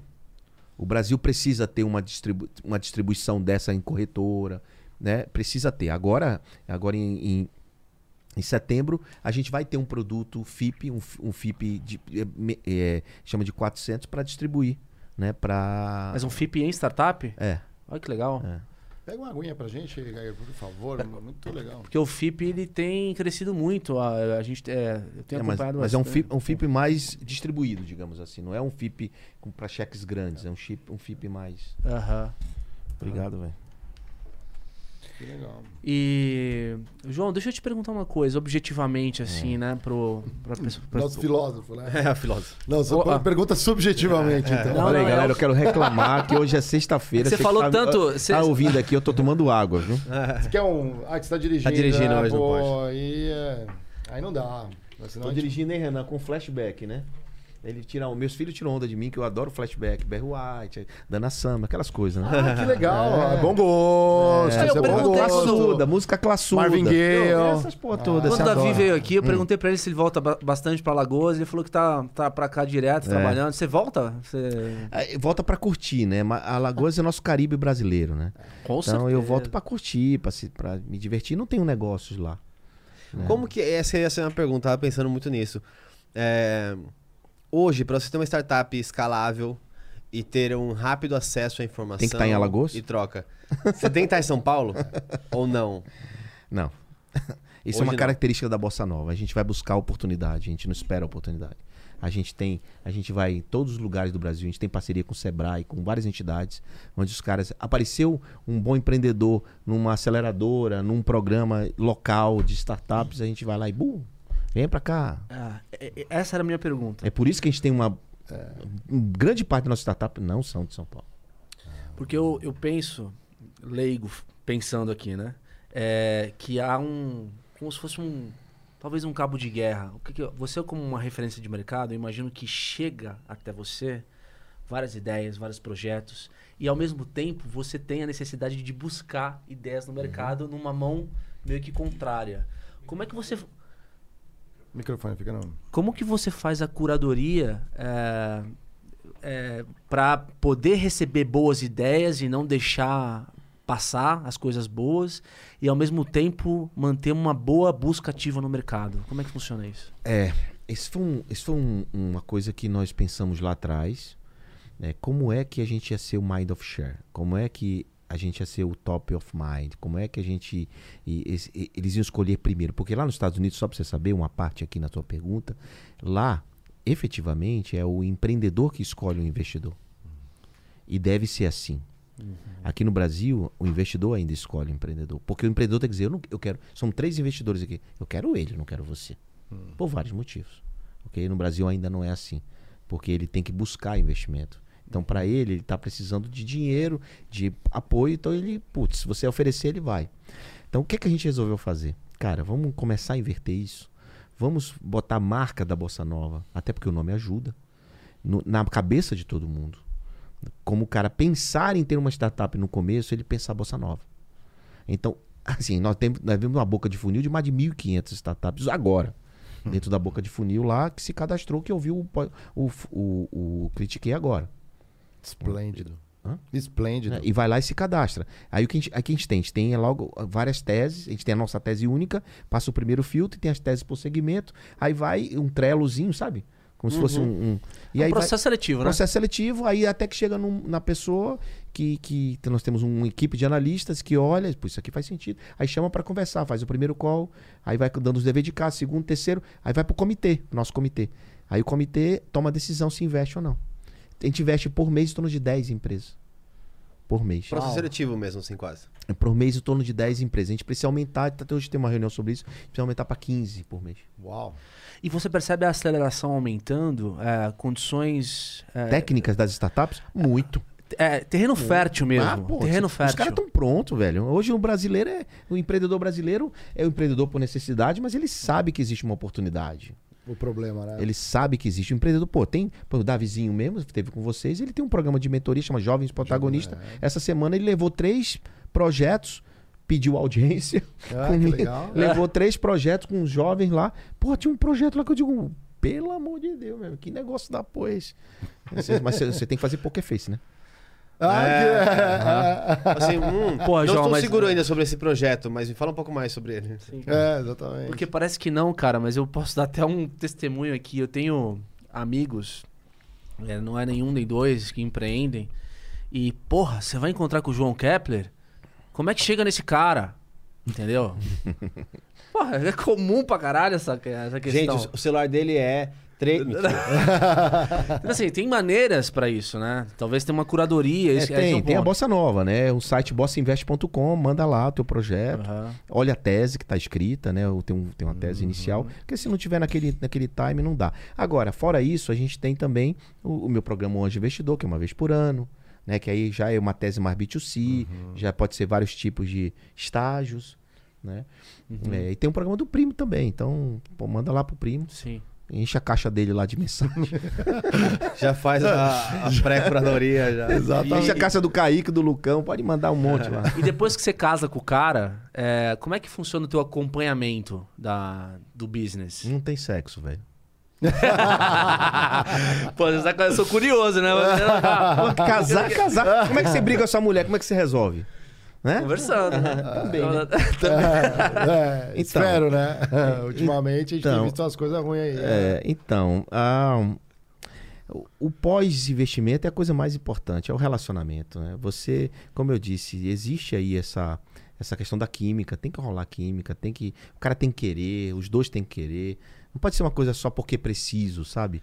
A- Alguém entrou como sócio e virou amigo? Vários, Nessa- nessa eu, sou estrada? amigo, eu sou amigo de vários, mas são muitos. Amigo, amigo, de ir na minha casa ou ir na casa dele brincar. E, cara, são, eu adoro empreendedor, assim. Eu sou empreendedor, na verdade, eu fui empreendedor antes de ser investidor, eu troquei o chapéu, né? Contei pra vocês aqui. Sim. Então, putz, eu sou empreendedor que investe, eu não sou Faria Limer. Com todo respeito. É, Apesar do ninguém- escritório estar por ali, mas. e usar coletinho também. o coletinho, é, o E coletinho. sneakers. sneakers. Não, aqui, aqui no Critique é proibido sapatênis, É, hein? sou- a gente de é, esse aqui, de ó, ó, outro, tá? Marião, vale, o, vale a menção do, do, do livro do, do João aí, cara, disponível. acho que Comenta era- aí, comenta aí. Comenta Ainda mais aí. grátis, né? Pra galera Se mais, mais jovem aí. Não, ou pros pais e mães e pros avós. pais. Não é pra jovem. Desculpa, João. Correto, cara. Aliás, tem que ser mais pros pais, É, né? Mais não, pros- porque, porque se o moleque tá no videogame lá, o problema não é do moleque, é do pai, velho. É. Ele que não criou o ambiente porque o moleque seja desafiado, que queira ver outra coisa. Porque pra ele a coisa mais importante é estar ali. Então o que, que o pai tem que fazer? O pai tem que sentar do lado dele e aprender a nomenclatura toda do jogo, jogar com ele e ganhar dele. Porra, e entrar no game do moleque pra depois tirar ele dali. Né? Então, assim, o problema é dos pais. E eu, e eu explico isso no livro. E muitas outras coisas, por exemplo, não dou mesada, nunca dei, eu não vou deixar herança. Herança é, é suficiente pra deixar um filho acomodado, pô. Ei, meu filho, esse apartamento vai ser seu, eu vou comprar pra você. Aí o moleque lá dentro da cabeça dele, mesmo que ele não pense, hum, peraí, eu tenho isso garantido. Mesada, cara, salário. Experimenta dizer assim, amanhã você não tem mais salário, mês que vem você não tem mais salário. Bom, o empregado enlouquece. Claro, porra, ele não tá preparado pra perder aquilo.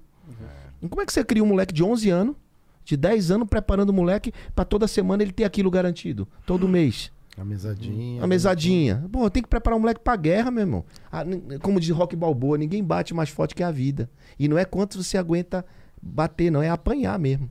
Porque quando seu pai, não- quando 21 anos, você, não- você vai. Tem moleque de 40 anos na casa da mãe, do pai, da avó.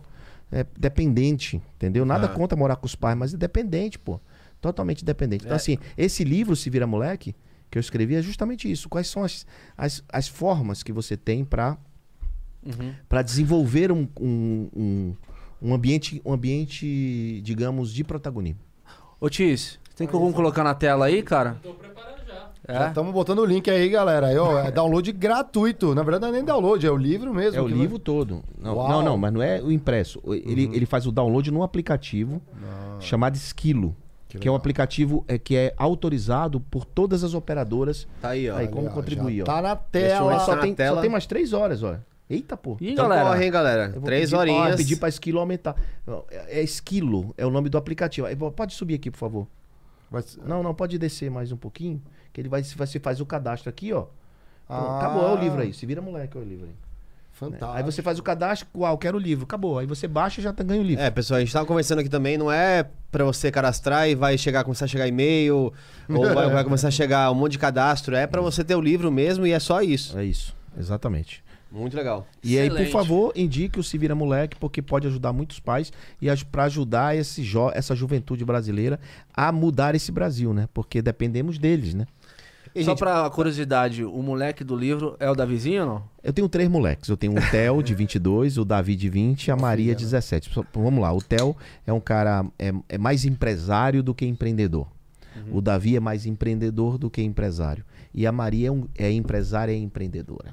Ela é as Aí duas quando vem coisas. com combo, Aposta ferrou, com o né? mercado de vestuário, certo? É, a Maria tem um negócio de pijama. Como é que você sabe? Ah, aqui a gente sabe Aqui tudo. Aqui sabe- no Critiquei. Informações secretas. Os aí, críticos já diretamente. mandam já Na verdade, eu bati um papo bem legal com o Davizinho. Quando o pessoal do. A- a- o melhor do Critiquei, galera, não é a mesa, é a resenha que rola depois resenha jogando depois. Não, Street inclusive, Fighter. quem não viu o episódio com o Davi Braga, é, foi lá em junho, um dos primeiros PG, é, programas que a gente teve, é imperdível. Brabo, hein? Uma das maiores Menino audiências brabo, que a hein? gente teve no, no, no, no Sabe no muito, moleque. É, olha- olha... você sabe que Davi, quando ele começou, muita gente criticava o Davi. Ah, superficial, não sabe o que tá falando. Você, você, nunca, você nunca fez nada na vida. Esse é o pai que não sei o quê. E o Davi foi desafiado, assim. Acho que o Davi é brabo hoje porque ele foi muito criticado. Ele foi muito desafiado. Aí o moleque foi criando anticorpo, né? Já ah, é, tá bom. Ah, é, tá bom. Isso já foi- faz bem, né? Joga e. E vou deixar e vou buscar o resultado, né? É, que legal. Eu acho que tem uma coisa que nesse exato momento está inserida em todas essas startups aí, que tem uma galera do Festa da Firma, não sei se você já viu, é um dark profile do Instagram. Vamos ver o meme de hoje, eles fazem memes do mundo corporativo. Opa, é uma olha. gangue que com certeza deve ter na Festa Bossa da- Nova. Eles estão lá. Firma? É o Festa da Festa Firma. da Firma. Muito Alguém, bom esse Instagram. alguém tá passando. Alguém pode estar lá. Alguém pode estar lá. Vamos ver aqui, ó. O que você atrai o que transmite. Cadê? Cadê? Aqui, ó. tá- Ah, tá, entendi. é mesmo, a, a jaqueta com o cavalo. Nunca vi um É marketing desse ó. nível. É exatamente. Não, cara, tá perfeito. Não, mas né? você sabe, você tem que pensar um pouquinho, né? Tem que olhar, tem que ver direito. Não, esse, eles o Davi são... disse, pai, tu é- tu é muito velho, velho. Tu não consegue entender um meme. Me- é, Agora eu virei cringe agora. eu Tô na Não, eu sou- ele disse que eu sou cringe. Cringe. Como que pode ter vergonha? Como pode ter vergonha? Como que é o marketing da, dessas empresas? Porque eu acho que é muito legal. Pode... Vamos aproveitar e mandar um abraço pro ó. Pra quem? Quem? Ah, um braço aqui, verdade. Aproveitar que o- Amarelândio. Amarelândia. Massa, ficou ele fez um, fiz mas até hoje- bolinha, olha isso. É, ele Olha fez a aqui, bolinha ó. de elásticos. Aliás, né? Um bom momento aqui, ó. João, por favor, nos dê a honra de você adicionar um elástico aqui na nossa bola de elásticos. Ela é como se fosse uma startup. Ela vem, ela começou com uma ideia. E quando- No, no core dessa bolinha, no núcleo dessa bolinha, tem as nossa, a nossa visão, missão, valores que só um investidor nessa ideia aqui vai ter acesso a essa informação. Então quer dizer então que pro cara buscar e descobrir a sua visão, sua missão, eu vou ter que tirar todo esse elástico. Na verdade, comprar estes elásticos. Mas a, gente, a nossa ideia é que cada convidado aqui adicione uma liga.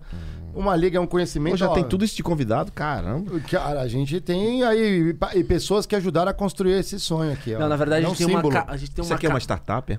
É, é, quase. Quase, Se, né? se for pensando no que a gente quer fazer de escalável, sim. Acho que Mas a gente não chegou lá ainda, a gente tá se preparando para isso. Tudo bem, não, não me deixe de fora. a gente vai conversar Boa. assim. Mas a, a, a realidade, João, é que você pondo um elástico aí, você naturalmente fez parte do Critique. Isso, então, é, esse conteúdo que você está colocando aqui é, não tem preço para o pessoal que está que tá nos assistindo, né? Então, é, talvez no futuro, se a gente é, for conversar alguma coisa, eu vou lembrar desse dia. aí. Claro, pô, que importante. eu adoro essas coisas. Você sabe que eu tenho muitas histórias de, de empreendedor comigo, né? Empreendedor que me encontrou no elevador, empreendedor no banheiro, empreendedor que. No banheiro? Viu, é, viu. Nossa. É, eu tenho, já tem Você pipi- tava ali. É, e do meu lado e fez um pitch. Pipi pitch. Pipi Beach. Essa é boa, né? É, então tem muitos casos comigo. É, putz, tem caso de Uber, um motorista de Uber fez um pitch. Né? Putz, muita coisa. Essa Durante o história. trajeto. Durante o trajeto, né? É, e tem cara também que acha que eu sou psicólogo, né? Que vai me contar coisa da vida. Mas tem de tudo, velho. A- a- as pessoas que se colocam publicamente, eu não sou influenciador, eu sou um cara que sou autoridade no que eu faço. Isso eu, eu admito, né? O, o Davi briga comigo. Você não, você não se acha merecedor? Eu sou merecedor.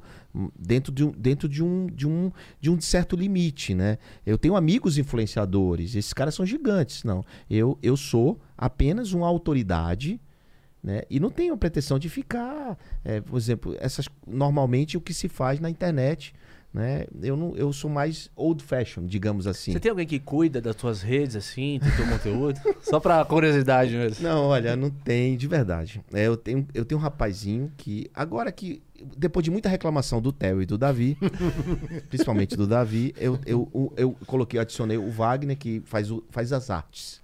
né? E agora, agora, depois que da reclamação, tem agora o Pedro, né? né Renan? Tem o Pedro. Que me- tá me ajudando nas postagens, no conteúdo e tal. Tá um pouco me organizando. Mas todos os meus amigos têm cameraman. Aí vai não sei o quê, filma. O Renan não é cameraman, não, viu? Ele tá comigo aqui, mas não Ah, tem legal. nada a ver. É, ele é um Anda hand. com assessor, segurador de pasta, um monte de coisa, equipamento. Eu não tenho nada disso. Zero, porque eu não sou essa, essa influência, eu não quero ser esse cara famoso na internet, nada disso. velho. Eu- faço o meu programa de televisão para alcançar mais pessoas. E divulga aí qual que horário. não, mas é, é uma, eu vou gravar ainda, é uma vez por ano. É o Anjo Investidor. Todo ano na Rede TV e na Jovem Pan. Ah, É legal. muito legal. E sabia que aqui você virou um emblema aqui pro nosso programa. Vamos botar o emblema aqui no ar para ele dar uma olhadinha? O emblema é o seguinte: quem acessa o nosso site, critiquepodcast.com.br, vai ter um acesso ali ao emblema do nosso convidado. É grátis, hein? E é grátis, é só ir lá A e dica. resgatar. E o pessoal coleciona. muito bom, muito bom. Ah, muito bom. Quem foi que fez isso? Quem é o artista do dia aí? Então, Aí, olha, peraí. A gente tem artistas que, que agregam aqui no Critique, é, fazendo essas homenagens aí pros convidados. A né? gente apoia artistas digitais. que legal. Existe uma comunidade inteira pra isso. Muito bom. Bota o nome do cara aí depois, né? É, tem que, tem que colocar aqui ó, depois o. Muito bem. Só vou, só vou dizer que eu estou gordinho demais. Eu sou gordinho, mas não tanto, né? Fi- ficou- não, mas parece. papudo, não, mas eu acho que é papudo. tipo o anjinho da turma da Mônica.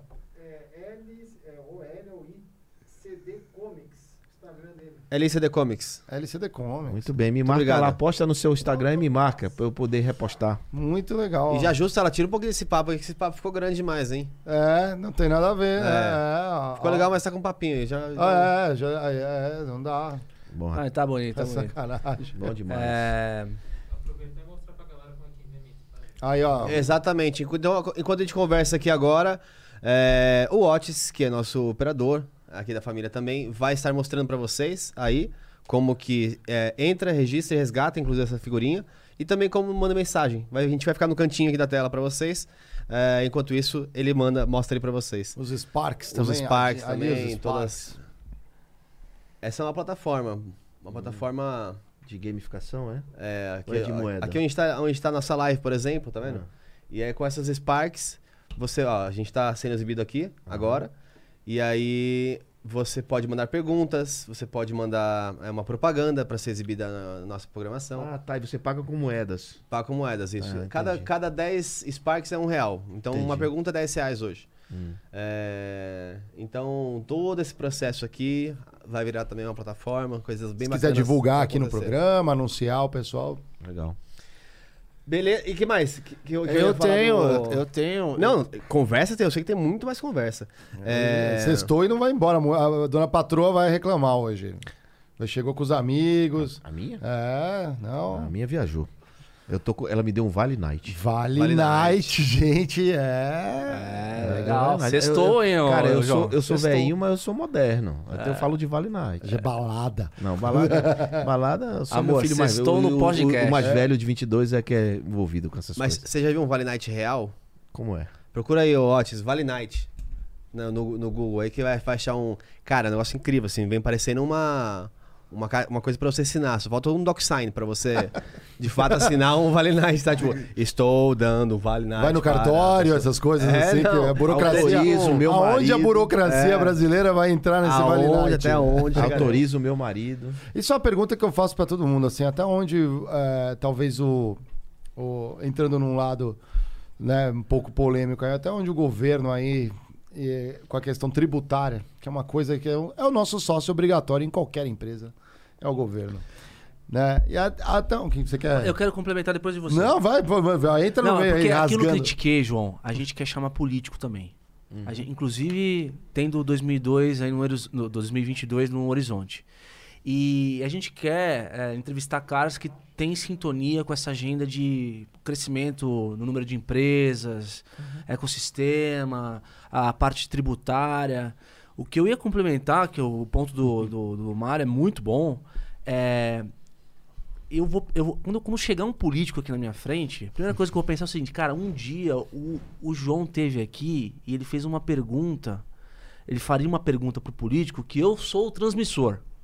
Aqui, ó, critiquei. Pensando Qual- nas startups. Qual né? é, o, qual é o, a pergunta que você faria para um político ou uma consideração para que a gente tenha um futuro de criação de riqueza através de novas empresas no Brasil, cara? Eu gosto de contextualizar, não é? Então, é, eu entendo a- a- como a- as instituições e os mecanismos funcionam. Eu não sou aquele, aquele crítico é, sem noção, né? Eu tenho noção das coisas. Então, por exemplo, se chegar um deputado federal, o máximo que ele pode fazer é fazer um projeto de lei e tentar aprovar numa comissão qualquer e, e convencer os seus pares a votarem no projeto dele.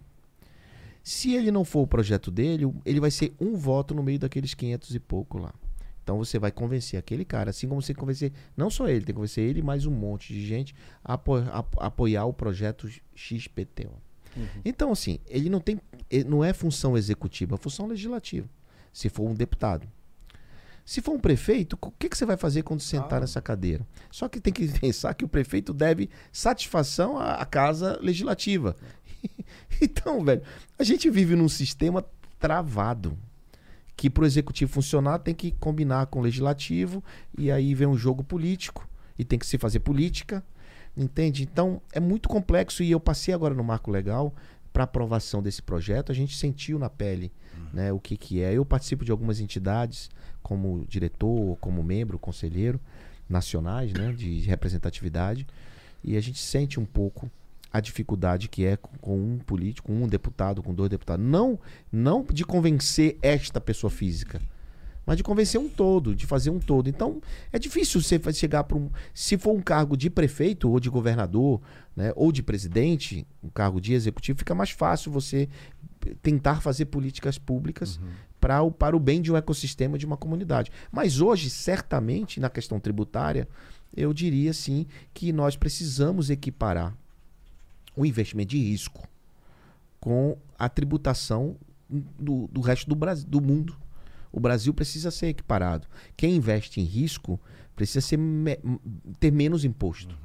Porque, porque tem mais risco, ele pode perder. Ou pelo menos compensar esse risco se ele perder na hora do tributo, ou seja, abater o prejuízo que ele teve, pelo menos. Né?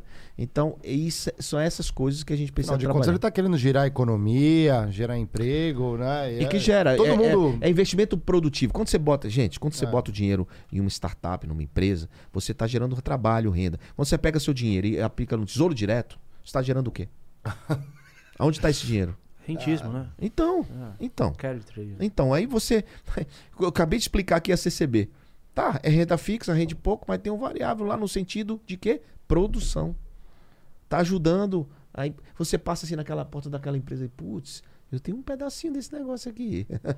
Né? Eu vou comprar porque tá no meu. Tá, tá, tá no portfólio da Bossa Nova. Mas essa questão de compensação de prejuízo, por exemplo, é, acontece hoje na renda E variável, mas no caso do título de CCB do teu lado, não, não acontece. Não, não, não é do CCB, no caso de de venture capital mesmo, de startup. Ah, tá. De FIPS. O, o que eu acho muito interessante é que, é, de um lado a gente reclama, mas do outro, as maiores oportunidades que a gente enxerga muitas vezes, elas também estão atreladas a deficiências que o governo causa, né?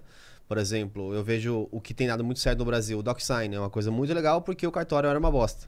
Então eu tenho que fugir disso loucamente. Qualquer oportunidade de fugir disso, como o DocSign promove algumas simplificações, legal. É, eletrônica. contabilidade. é, a- o próprio Uber, Mas isso. que mas era isso- fechado pelos táxis. Mas, André, é uma oportunidade, você É. não acha? É uma oportunidade para o empreendedor. Total. Né? A gente investe numa, num- num- num- numa, numa startup que ela facilita quem investe em ações, né? aqueles, aqueles certificados lá, ela ajuda a declaração de imposto de renda a cada ganho que ele tem. Ela, ela faz. Chama Leontech. A gente investe na Leontech e faz isso. Então, assim, por quê? Porque tem essa, essa burocracia, Exatamente. essa dificuldade na questão brasileira. Se você, se você aí já fez a planilhinha de é, com day trade e tal, no final do mês tem que apurar, Meu Deus. você sabe o quão trade complexo é o negócio. É, então, a Leontech resolve isso. Meu amigo, Mas, Leon- não, perdão, mas a, vocês não, não investem, por exemplo, em empresas que querem vender para o governo, né? Não, não, isso não. Você vê não, como- mas é uma, é uma coisa Não, associada não, não, não, outra, sim, né? mas é interessante, né? Porque é justamente pelo que o João falou, né? Que ele conhece e entende como funciona aqui, né? E acho que isso claro, tudo... não, é só todo, não é todo município ou todo governo que, que faz esse tipo de coisa, mas Mas assim, eu, eu corroboro com, a- com o teu ponto, eu acho ele um risco. muito válido, João, porque, por exemplo, pegar um o, o nosso ministro da Economia, o Paulo Guedes, ele tem um background de mercado financeiro, né? Então ele é, aterrissou pontos ali do ponto de vista de é, tributar dividendos, você mudar um pouco a tributação do day trade, É, já, equalizar. Já, já, já ajustou, né? Já ajustou. Mas eh, me, me parece que não sei se é porque ele veio do background ou se por, a- por algum outro motivo que ia ter impacto na, na arrecadação do governo, ele não considerou, por exemplo, algo que é diretamente relacionado à saúde econômica do país, que é o capital, é o venture capital. Né? É, exato, mas só que veja, é, eu também aprendi, eu também aprendi que existe um jogo nesse negócio do projeto de governo. Você muitas vezes coloca coisa ali que é para tirar mesmo. Entendeu?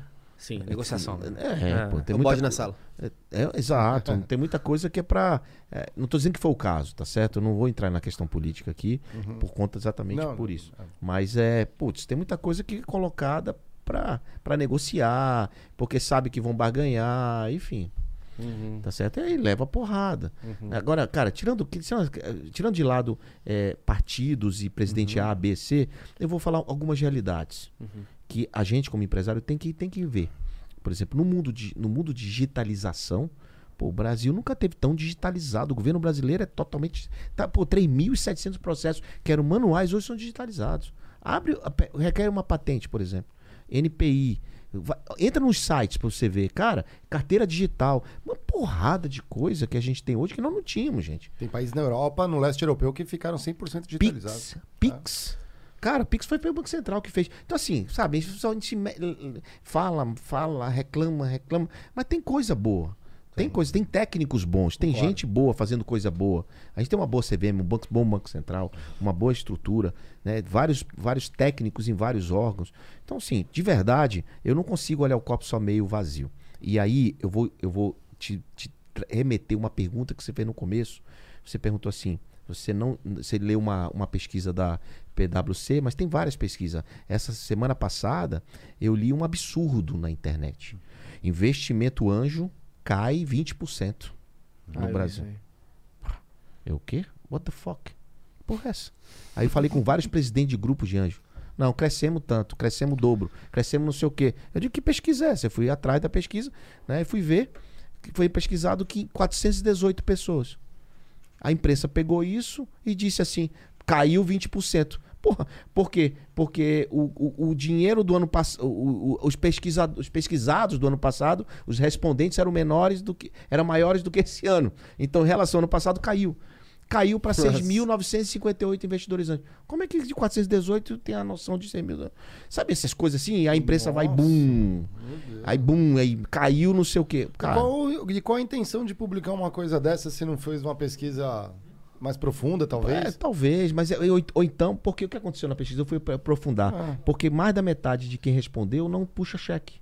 Não passa o cheque. Ah. Aí o cara, você tá investindo? Não. Não tá mesmo. Tá investindo mesmo. Ah, investi em 2019, mas desisti porque perdi. Então, assim, porra, o cara não é investidor proativo, entendeu? Não é um cara que busca investir. Então, como é que se, se mapeia por isso? O que acontece? A imprensa vai e detona. Porque o que vende é notícia ruim. Tá certo? Então, infelizmente, a gente tem essa situação até no Venture Capital. Caramba. Até no Venture Capital. O que foi que eu fiz? Fui lutar contra, fui mostrar contra. E aí comecei a dar entrevista pra todo quanto é portal. Disse, não, não é nada a ver. Aumentou. Não diminuiu, não. Aumentou. Pelo contrário. Olha o- olha, olha os 5,2 bi de dólar. Tem uma porrada de anjo no meio também. Esse contraponto é É interessante. muito né? legal, com certeza. Porque- Criticando. Não, não, porque. Agora- o é, próprio ecossistema. Exatamente. É, porque assim, existe a, existe a versão da mídia, existe a versão, talvez, do, do investidor que está dentro do negócio. E eventualmente existe a verdade, né? Por, i- por isso, acho que a minha É, pergunta. Mas assim, você colocando o teu ponto, você tá dentro do negócio, É muito me mais- deixa um pouco espantado, porque Tem você colocou fala, né? uma visão otimista aqui. E quando a gente vai pro jornal, é, obviamente agora tem uma retomada econômica, né? Retomada econômica traz números de crescimento. Mas o que a gente viu, eu vi essa reportagem que você falou de queda de 20% do- dos investidores anjo. Eu falei, porra, mas se tá, se tá crescendo é, na- no venture capital como um todo, eu queria entender o problema dos investidores anjo. É, o problema é como foi feito o problema. Mas não é verdade, não existe. Não, não, não, se por- é, basta você entrevistar aqui todos os presidentes de grupos de entidade de anjos. Todos cresceram. Harvard Angel, GV Angel, Poly Angel, eh, BR Angel, todos os angels da vida. Isso que eu ia falar. Qual, qual que é a. é, hoje pra você, que é uma referência né, nesse mercado, obviamente, é, aonde você busca informação? Porque isso talvez ajude. Twitter. Não, Twitter não, não, mesmo? Não, brincadeira, brincadeira. Não, porque às vezes é bom você estar ligado em algumas coisas. Não, tem no tem no gente Twitter que é seguinte, no muita Twitter coisa. eu, eu ouço do- os dois lados. É só lá que eu ouço os dois lados. Eu, eu, não, eu não vejo só um lado.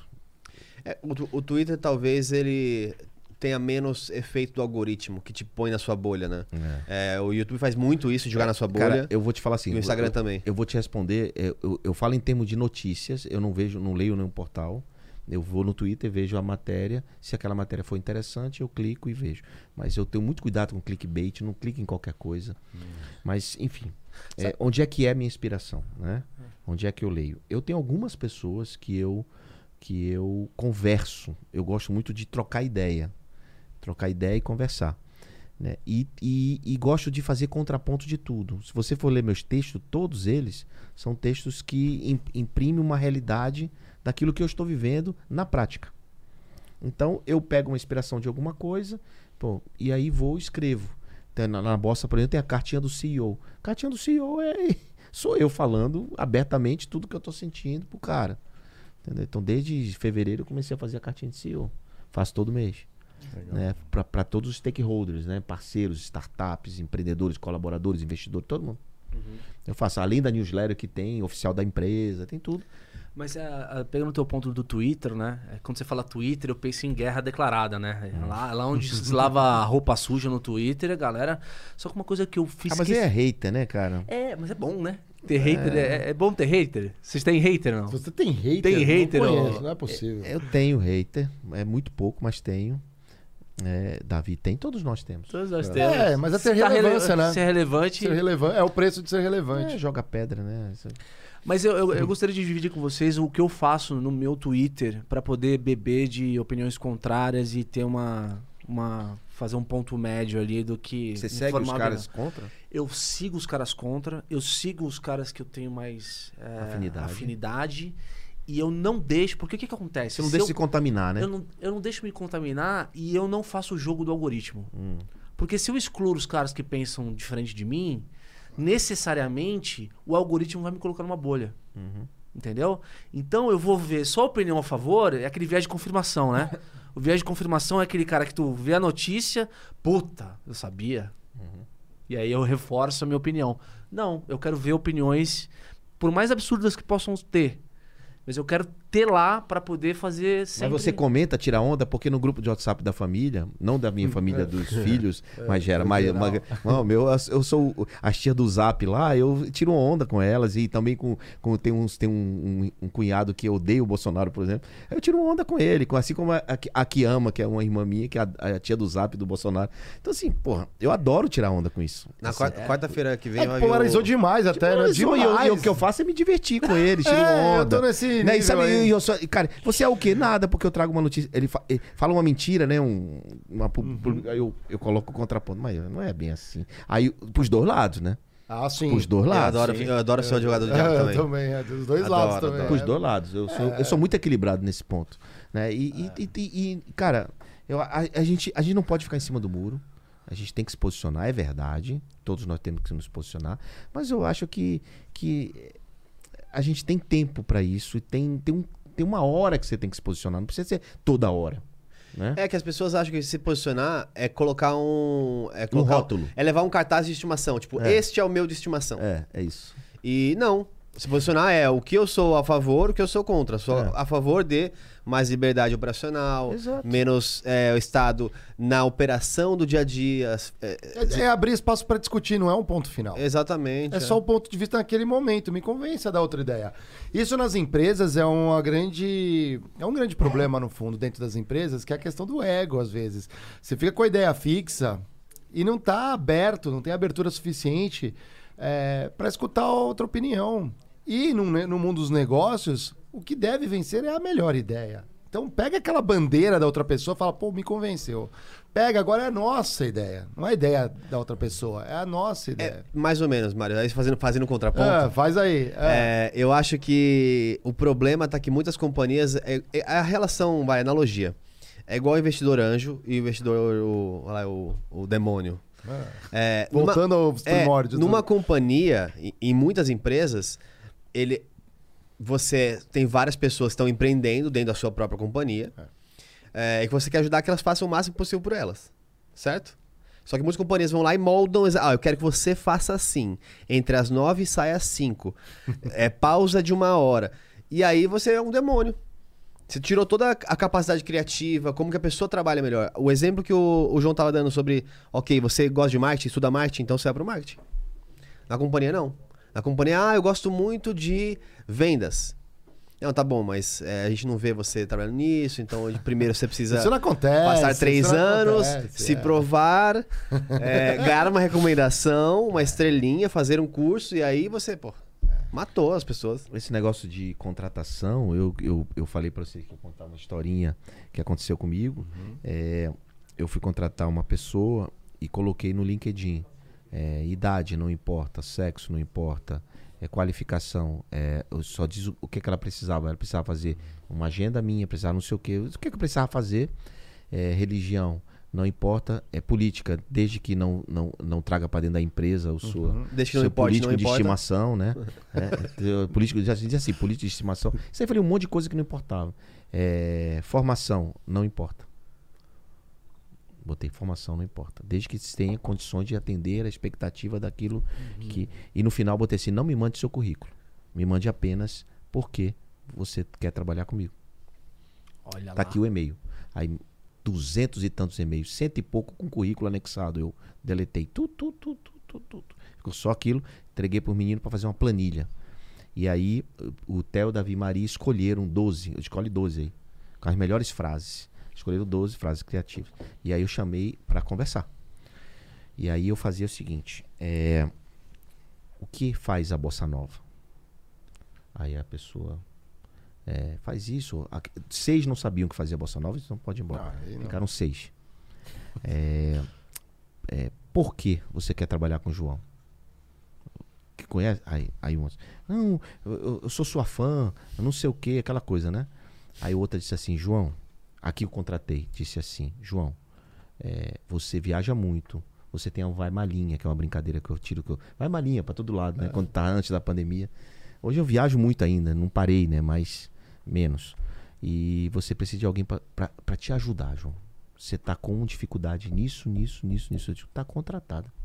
Não sabia nem o que ela era, o que ela fazia, porque, na verdade, eu queria que ela resolvesse o meu problema. Que era aquele que você Porque. O empre... a- a- a- os recursos humanos vai assim. Você quer trabalhar aqui? Ah, porque tem um ótimo plano de cargos e salários, porque vocês conseguem promover, porque fulano trabalha aqui e é feliz. Não, pô. Não é o que a empresa pode fazer por mim, é o que eu posso fazer pela empresa. Entendeu a resposta? E foi o que ela fez. O que é que ela pode fazer por mim? Que legal. Porra, e eu disse, putz, tá contratada. Ninguém disse isso. E aí passou, eu ia fazer uma reforma no escritório, pedi pra, contra, pra, dese- pra contratarem um, um arquiteto, não sei o quê. Quando eu vi veio o desenho, de porra, massa, do cacete. Quem fez isso? Fui eu, eu sou arquiteta. Uau. Não sabia. Putz. Uau. Não, Não sabia. sensacional. O que, que o Felipe Dias diria de, uma, de um processo desse? É, a gente trouxe aqui um especialista de RH. A gente chamou- trouxe é- um. é, eu não estava, né? É, infelizmente. Ele ia me mas eu- detonar, obviamente, né? Não, muito ele ia confirmar Não. to- integralmente aqui, eu tenho Ele, certeza. ele, né? ele, iria- ele iria, na verdade, ele problematiza os processos correntes. Uhum. Né? Então, na verdade, o que você está falando é, do ponto de vista do padrão, você está quebrando um paradigma é, padrão do RH hoje em dia. Né? Que hoje você tem cadeias de processo seletivo, né, etc. Então, o que você fez... Formatinhos, né? formatinhos, o que você fez foi diferente. E, e- e eu, aposto que é, o output dessa contratação é, De- valeu. Depois em off a gente tem que mostrar uma vaga pra você. Ah, vamos te mostrar. A gente se divertiu demais no final de semana. Não vale aqui ainda, que é um pouco sensível. Mas era uma vaga assim: é, 840 skills é, requeridos. Uau. Era o Superman. Liderança, proatividade, execução, foco na qualidade, é, tudo que você imaginar, assim, jura. Senso de propriedade. Senso de propriedade, quatro É tipo assim, páginas. Se o cara tivesse tudo isso. É, Não, você quatro... chega é o eu, CEO. eu falei, nem eu, nem eu tenho isso. Aí tá lá assim, embaixo assim, é, salário, 2.500 reais. Aí eu falei, ah, não. É muito bom. Não é possível. Não, e a gente É- ficou é rindo, acho que a gente ficou uns rindo um 10 tempinho. minutos criando em cima. Como que alguém, né? Não é, É. possível. Criaram essas coisas que fogem. ah, e é interessante como que foi chegando nesse mundo para resolver problemas, porque senão não ia ter. E gerou uma glamorização dessas coisas. Só que às vezes o que vai fazer acontecer é garantir o simples. Exatamente. Garantir a função, garantir o trabalho, garantir que a pessoa tenha, consiga empreender dentro da empresa, né? Mentalidade, putz, dá seis horas, peraí, vou ter que ir embora, vou ter que ir embora. Aí não esquece a empresa, vai embora. Pô, não atende um WhatsApp porque tá fora do horário, sabe essas coisas? Então isso não existe mais, né, cara? E as startups ensinam muito isso. Esse ambiente descontraído, colaborativo, sem ser irresponsável, né? Então, Claro. mas com respeito. Outro dia a gente tava trocando uma ideia com o Ratinho, é, e aí ele foi ligar pro estagiário, que precisava de uma informação. O cara não atendeu ele. Né? Te imagina, o Ratinho, velho. Cara, o Não estagiário dele. atendeu, cagou. não- tipo... É que acho que não registrou o telefone na Bina, talvez. Quem que é o estagiário do Ratinho Camundongo? Ah, nem sei, não vou, não vou dar isso, não vou dar o... Essa é horrível. O Piada cringe não. aqui. É. Temos perguntas aqui para o João? Ô, vamos botar aqui na- na, tela na- aqui, ó. estamos É a galera final. participando aqui, hein? Muito bom, tô vendo aqui o chat, a galera metralhou aqui hoje. Um abraço pro Tá Geilson. Não. A galera tá fã aqui, cara. Olá. LTW? Ó, Muito bem. Soluções para proteger quem importa, a família. Aqui, ó, gente. Vocês clicaram aqui no planejador de sonhos. Clica lá, vocês podem preencher aí o, o seu Ele- planejador de é sonhos. automatizado esse processo ou é algum humano que fala aí? Aqui não é automatizado, é, mas depois um humano entra em contato e eles fazem 100% do contato é, pós a, a inscrição. É, muito bacana É mesmo. tanto, tanto na parte do poupador quanto na parte do tomador, viu, Investi- João? O negócio do os caras- investidor e do tomador. e do- Isso, do cara que quer, to- quer organizar finanças pessoais, às vezes rego- reorganizar dívidas, os caras são E foda. essa mentoria é uma espécie de, de trabalho de consultoria. Isso. E aí eles estão evoluindo também agora, estão criando um canal que é o LTW Descomplica, se eu não me engano. LTW Descomplica no YouTube. Você pode ter aí algumas dicas já de investimento. É, conteúdo grátis, gente. É, então. Quem somos? Quem somos? Clique, por favor. Ai, Olha lá. Vai conhecer o Brito, será? Quero... Pode descer, por favor. Só não vou poder mostrar quem é o Brito nessa, nessa foto toda aí. Mais, mais, mais. Aí, aí, eu quero saber quem são. Olha lá, o Brito tá ali, ó. Olha lá, Muito bem. Fundador esse é o gestor. time. Esse é o time. E desce mais um pouquinho. Desce Vai, mais um vai, vai. pouquinho. História. Para, desce mais um pouco. Cadê o time? Do quê? É, não, cadê o time? O time do É aquele ali? gestão? É, porque só tá os, os, os chefes ali. Cadê, cadê o. Ah, Cadê a galera? Ah, o time, da, o time das Aí é. pessoas. É, só só dá pô. os sócios. É. As pessoas só as fotos que É aparecem, a né? família. é, Tem que ser a família que Não, faz não, mas acontecer. mostra ali, mostra ali a foto da, da turma ali. Tava ali no Quem Somos, não tava? Tava aqui, ó. ó. Aê! Aê, bom. Aê, parabéns. Seu Muito time bem. LTW aí, cara. Aí, muito bem. Parabéns. Galera feliz, hein? Tão sorrindo, hein? Eles abriram mais uma. Bom ponto, hein, Mais um ponto lá ainda. Muito, muito, muito bacana. Muito bem, parabéns. Uau! Vai daí, Diego. Ah, eu vou ler aqui, ó. Boa noite, Kepler. O pessoal do Critiquei, hein, ó. Cheguei um pouco tarde, mas gostaria que o Kepler falasse sobre quais são os principais indicadores que o empreendedor precisa para negociar bem um investidor com o investidor e quem sabe surpreendê-lo logo de cara. Esse cara quer chegar chegando é o Roberto Fintercal, olha, ó. Roberto, é, não chegue para nenhum. Pode que você vai falar? Pode, por favor. Pode falar, pode falar. Não chegue para nenhum investidor dizendo assim: meu negócio vai ser bilionário, único no mundo, você unicórnio, ninguém nunca pensou nisso. Cara, hum, incrível, vou te dar retorno, vou te dar lucro, isso vai ser maravilhoso. Você ninguém tem competência como eu tenho. Zero, esse tipo de coisa zero.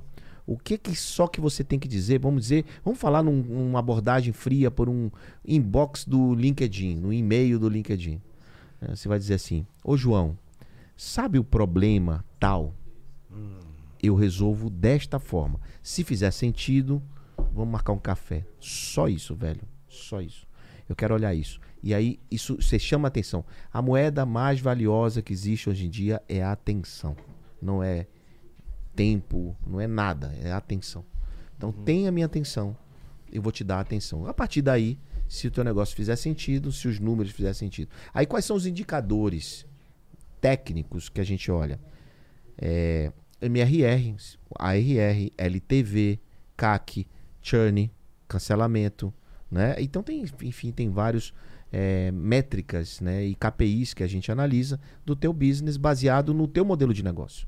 Então é isso. Agora, E nível de maturidade, João? É, mais ou menos. de quem? Do empreendedor ou do negócio? Do empreendedor. do empreendedor é muito importante. É muito importante. Mas nesse. é, principalmente nesse estágio inicial, né? Porque se o cara é saber se o cara é apaixonado pelo problema ou se é pela empresa. Porque lá na frente ele não vai ser mais dono, né? Ele vai ser conselho. Você tem uma restrição, alguma restrição de número de sócios? Você acha que tem um número É, é, mágico? Dá, dá problema cap table bagunçado, o número de sócios bagunçado, dá problema. O que a gente te- geralmente tem feito assim, quem daqui trabalha? Uhum. Tá, então, peraí, vai ficar só esses dois aqui, esses três vão ficar, monta uma, monta uma SCP aí entre vocês e vai ficar lá, tirar do cap table, bota só o nome da SCP no cap table. Sei lá, tem várias formas de se, de se ajustar um- um- uma situação dessa, mas é, é complicado, principalmente quando o empreendedor que era fundador, digamos lá, ele sai da companhia e atrapalha a companhia porque ele não quer dar o equity dele de volta. Aí é e nem tem dinheiro para pagar o equity de volta. Então, assim, aí fica. atrapalha o futuro da companhia, entendeu? Eu imagino que deva ser um critério posterior na hora que você vai avaliar o, o time de execução, né? O- Não o- tenho dúvida. tá. É, o cap table é um- é, é um fator importantíssimo que a gente analisa antes de investir. Por quê? Porque ele não, esse cap table não pode chegar na ponta, ao, ao Série A, sem ter mais de 60% na mão dos fundadores do equity. No Série A, na escada de investimento, lembra que eu falei? Na escada Série A, quando ele chegar na Série A, ele tem que ter mais de 60%. Se ele tiver menos de 60%, é complicado. Porque ele vai ser muito diluído. Ele não vai, daqui a pouco ele vai ter menos de 5%. Mano, O cara tem. Eu sou fundador, sou o cara que toca, tenho 40%. Não tem como, né? Não vai. Não vai ter. O controle está na mão dos investidores, olha aí. E é por isso que é bom ter aquele, como você comentou, um acordo, às vezes prévio, né? Pra, Exato. entre os sócios para evitar problemas aí. Se quer sair e tudo É. mais e proteger. Muito legal aí, obrigado, Roberto. Boa pergunta, Roberto. Show de bola, cara. Eu ganho comissão dessa estaleca aí, como é o nome? Isso aí são 10 reais, mas a gente pode. vai ficar de graça pela água aqui. Como é consumida. o nome do, do negócio? Sparks, Sparks. Sparks. Era, Nossa, chamava Flowcoins, mas a gente. Eu falei estaleca, ó. Não, é uma, é uma De estaleca. Big Brother. Eu nunca assisti Big Brother, mas é estaleca. mesmo? Esse Ah, nome ficou na minha é. cabeça. Ele Esse chamava- teve como, eu tive que ver alguma coisa ali. Eu tava muito. Ele empolgado. chamava Flowcoins, mas aí a Você gente. tinha alguém lá no Big Brother pra olhar? Não, na verdade, acho que foi pela questão antropológica que aconteceu esse ano É. que chamou a atenção. Entendi. É, Eu, por exemplo. Queria ver mesmo. Como, como a proposta do programa é. Às vezes eu penso assim, igual animais no Coliseu, né? Gladiando, né? Pela atenção, popularidade. É, foi exatamente isso que me chamou a atenção. É. Outra pergunta, galera? Ó, primeiro. pri- É primeiro episódio que tem mais de uma. Ô, louco, ó, passando para agradecer o Mário Space pela atenção via Instagram. Ah, após o episódio sobre puxada de tapete, a gente falou aqui, João, sobre a galera que puxa o tapete do outro no mundo corporativo, os empreendedores, acontece bastante. Agora me cuidando para não sofrer a quarta puxada seguida. Caramba. Grande abração e sucesso aos anfitriões critiquei. A gente grava uns extras aqui de vez em quando, o, João, que fala de histórias da nossa vida corporativa. Então são só nós três e parece que repercutiu aí. Falei, Um salve para ABC Fernanda. Tem alguma dica para não passarem, puxarem o nosso tapete, João? Cara, é setar a expectativa e acordo, e acordo antes, né? De combinar o jogo antes, né? Olha, cara, eu não, eu não gosto que você faça isso, não gosto que você faça aquilo. Poxa, não faz isso, não faz aquilo. Isso me incomoda. Porque às vezes as pessoas se doem e não falam, né? Uhum. E aí cria um monstro, né? E muitas vezes não é o que você tá pensando. A gente tem mania de colocar coisa na ca- boca dos outros, né? Putz, eu, eu tô pensando o que você tá pensando que pode falar, que não sei o que. Putz, cara. Então fala logo, olha, você tá pensando isso? Não, sim, não. Não é porque se o cara fizer o contrário, aí sim ele é traidor. Aí sim ele é sacana, porque ele te disse que não ia fazer e que não pensava nisso. Só que ninguém fala. Como que ninguém fala, tudo pode, né? Transparência. Transparência total. A transpa- Não é o sincericídio, que é diferente. Ah, Não você é vai o- falar o que quiser. E sincericídio é um. Cara, é muito corporativo isso. né? Muito. Sincericídio. Mas todo mundo acaba caindo, né? É natural, é do ser humano. Uma Se o nome você vai- critique não der certo, você bota sincericídio. Sincericídio. Excelente. Sincericídio. É muito bom, cara. É, no fundo nós somos sincericidas, né? De certa forma ali, né? A gente não. O pessoal, no fundo, busca a gente porque sabe que a gente vai falar na lata mesmo, com respeito. Com respeito. Mas se vocês foram muito lights comigo, eu agradeço. É mesmo, mas não tem. é, acho que é notório. É, o pessoal. Não é uma pegadinha, né? Não é uma. Não, exatamente. Vamos pegar é, agora. vamos pegar é. a curva. Não é, porque. Não, é, mas já fui, já fui num lugar que o cara só tinha pergunta de, Sério? de desconcertante, entendeu? Jura, É, cara? pô, mas, Mas é, é erro, né? Quantas, quantas vezes vai voltar lá? Não, nunca mais. Porra, mas aqui Ah. a proposta é a gente é, é, alavancar conteúdo, né? Exato. Eu preciso saber fazer pergunta pra você que te, cara, que te é, Inspire a falar, não é? Exatamente. E a, e a ensinar as pessoas que estão ouvindo de alguma forma, inspirar, ajudar. É. Muita gente tem escrito pra gente ali muita coisa, assim, pedindo ajuda e tudo mais, pelas coisas que a gente já traz, vai, vem trazendo. E muitas coisas que os convidados acabam falando que chama atenção, pô, isso aqui me serve. E a gente gosta muito disso, que era um dos nossos propósitos também, quando a gente montou. E eu tenho certeza que muita gente, eu tava vendo aqui os comentários ali, né? E o bacana é que a gente criou um ecossistema nas conversas, nos comentários de cada episódio, que um vai ajudando o outro. Um põe um problema ali, o outro já tá ajudando. Tem Bom, ó, cria uma comunidade. Exatamente. Ô, ô Marião, eu acho que talvez pra gente terminar aqui a nossa conversa, é, se vocês não tiverem Afinal, mais... sexta-feira e João merece um sextou de qualidade. Sextou de Com 10 da qualidade. noite já Com quase. Vale Que aqui, ó, Night. Com o Vale Night. Porque não é fácil terminar um papo quando o papo tá bom, viu, ô, Não, João? mas eu me diverti muito, gostei muito de É, estar aqui. Né, Passou rápido o tempo. Passa E- muito rápido.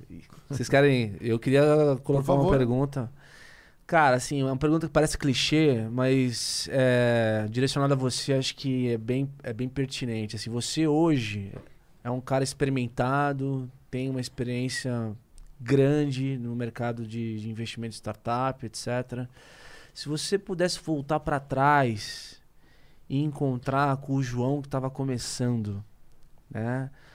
Ah, você teria algum conselho para dar para ele? Ou você se arrepende de alguma coisa que você fez?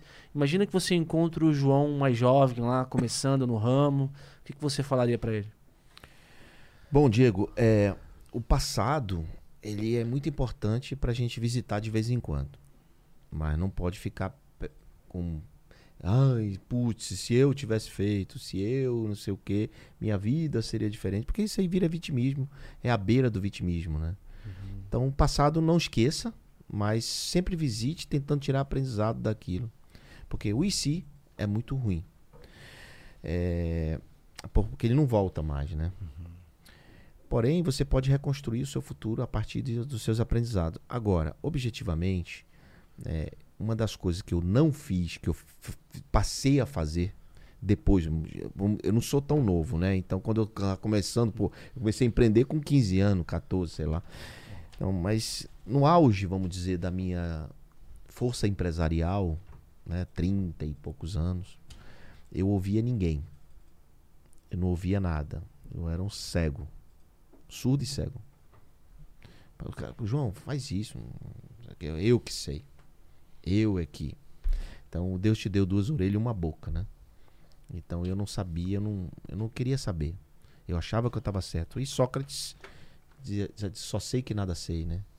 E aquele que pensa que sabe tudo não sabe de nada. Uhum. Aliás, gente, quem mostra, pode olhar que pode ter algo errado. Quem mostra que tem. Quem diz que sabe, de verdade pode não saber nada. Então, é isso. Ah, uma das coisas mais importantes para mim é essa história de não ter ouvido conselhos, dicas, procurado mentoria, mentores, pessoas para me dar conselho, me dar opinião. Eh, eu queria me juntar com gente, eh, me juntava com muita gente pior que eu. Contratava gente pior que eu. Hoje só contrato gente melhor que eu. O cara tem que ser muito melhor que eu. O cara tem que me ensinar, pô. Né? Então, é, acho que esse é um dos erros que eu cometi. E o, aí, erros financeiros, né? Tipo, confundir faturamento com lucro. Essas coisinhas, assim, normais, né? Que faz você atropelar, que você cair. né? E, e, assim, eu não fiz isso, mas por alguma, algumas vezes que eu me derrapei, eu botei a culpa em algumas pessoas. E aí isso tive que trabalhar isso pra tirar essa culpa e hoje eu entendi, hoje não, né? Depois de muito tempo eu entendi que a culpa era minha, eu que errei. Né? Se você se coloca a sua responsabilidade em você mesmo, você se resolve muita coisa da sua vida, porque você fica amargurado, magoado e você sofre, às vezes, às vezes a outra pessoa não tá nem aí, tá tocando a vida e você tá aqui amargurado, pensando, segura amarrado, parece com um, um, um ferro, né? Preso no chão, amarrado você, que você não consegue sair daquilo. Então, quando você assume, e aí você parece que fica mais, mais sei lá. Temos mais um estoico no time. É. Que acredita em é, fazer o que está no seu alcance. É. Porque o resto vai, vão existir coisas que você não vai O controlar, universo mas conspira, cara. É, quando, conspira. Você, quando você quer o bem, o universo conspira a seu favor. Sim. As coisas acontecem. é, Caramba, professor, ó, nesse intervalo não, e uma honra É, pra nós aqui, né? pra fechar, porque a gente Vamos precisa... fechar aqui também, galera, mas muito obrigado aí o Lúcio. O Lúcio sempre presente, o Lúcio Machado. É, qual a importância de um bom nome de domínio para uma startup? Um bom nome da startup é tudo para uma startup. Se tiver um nomezinho bom, já vai meio caminho andado, né? O domínio, cara, se você é internet, você precisa ter o domínio da sua startup. Então, assim, é importante demais você ter uma boa marca, um bom nome. É, Mas dá pra comprar bons nomes, viu? Se você é inteligente, pesquisa aí que você vai achar jeitos fáceis de achar É, nomes. esse negócio de domínio é complicado, né, cara? Porque se, bom, você fala que um nome, daqui a pouco o cara vai e registra, quando você vai ver não tá mais registrado. É, e te vende. exatamente. Ainda te vende. É. Talvez o nome seja um detalhe, né? Não é o que vai te levar lá longe. né? Não, mas, mas o nome, o nome ele, ele, ele é um caminho já andado, né, cara? Sim, sim. Se, se ele falar o que você faz, pô. Exatamente. E essa noite foi gostoso em dividir um pouco o seu tempo, investir aqui no Critique Podcast? Claro, gostou? pô, foi muito bom, muito bacana estar com você, de verdade.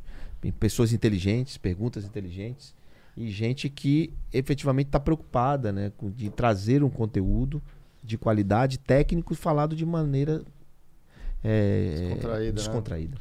Que legal. Muito Obrigado, cara. Obrigado de verdade mesmo por- pela sua disponibilidade aí, teu conteúdo, o fato de você ter depositado teu tempo aqui com a gente. Muito obrigado. velho. Agradecemos. E se nos der a honra de bater o ponto aqui conosco. De novo, né? é, de novo, agora. agora é a de saída, né? entrada e de Ah, saída. Agora a Saída, é, Agora galera. a saída. Bateu a saída. Pô, galera, valeu. Até a próxima segunda-feira. Quem é. Borga? Segunda-feira nós teremos o Matheus Tomoto. Matheus Tomoto, ah, especialista na, em mandar a galera pra estudar fora Matheus do Tomoto, Brasil. um amigo, um craque. Olá, tá Qua- vendo? quarta. Tá tudo em casa. Estudou em Harvard, se não me engano. né? Quarta, Crisângeli. E sexta e quinta, é Semenzato. Semenzato. Cris Arcangeli. É. Arcangeli, você falou Arcangeli. Cris também é uma fera. Gosto Vai ser dela. bom, semana que vem Tá vai ser muito aprovado, bom, João? Tá aprovado. Estão com um bom cash aqui. aí, hein? É um Pô, bom cast. de bola. Bom cash. Maravilha, muito obrigado, galera. Até a próxima. Valeu. Vamos que vamos. Fala pessoal, eu sou o Renato de Paula da PPT Play. Vem comigo aqui que eu vou te ensinar a transformar slides amadores em profissionais. E se liga nessa dica aqui que ela tá quente. Vem comigo. Então, vamos primeiro analisar esse slide ruim. Três erros cruciais. Massa de texto em bullet point sem destaque para informação. Segundo erro, olha a leitura desse título como que tá ruim.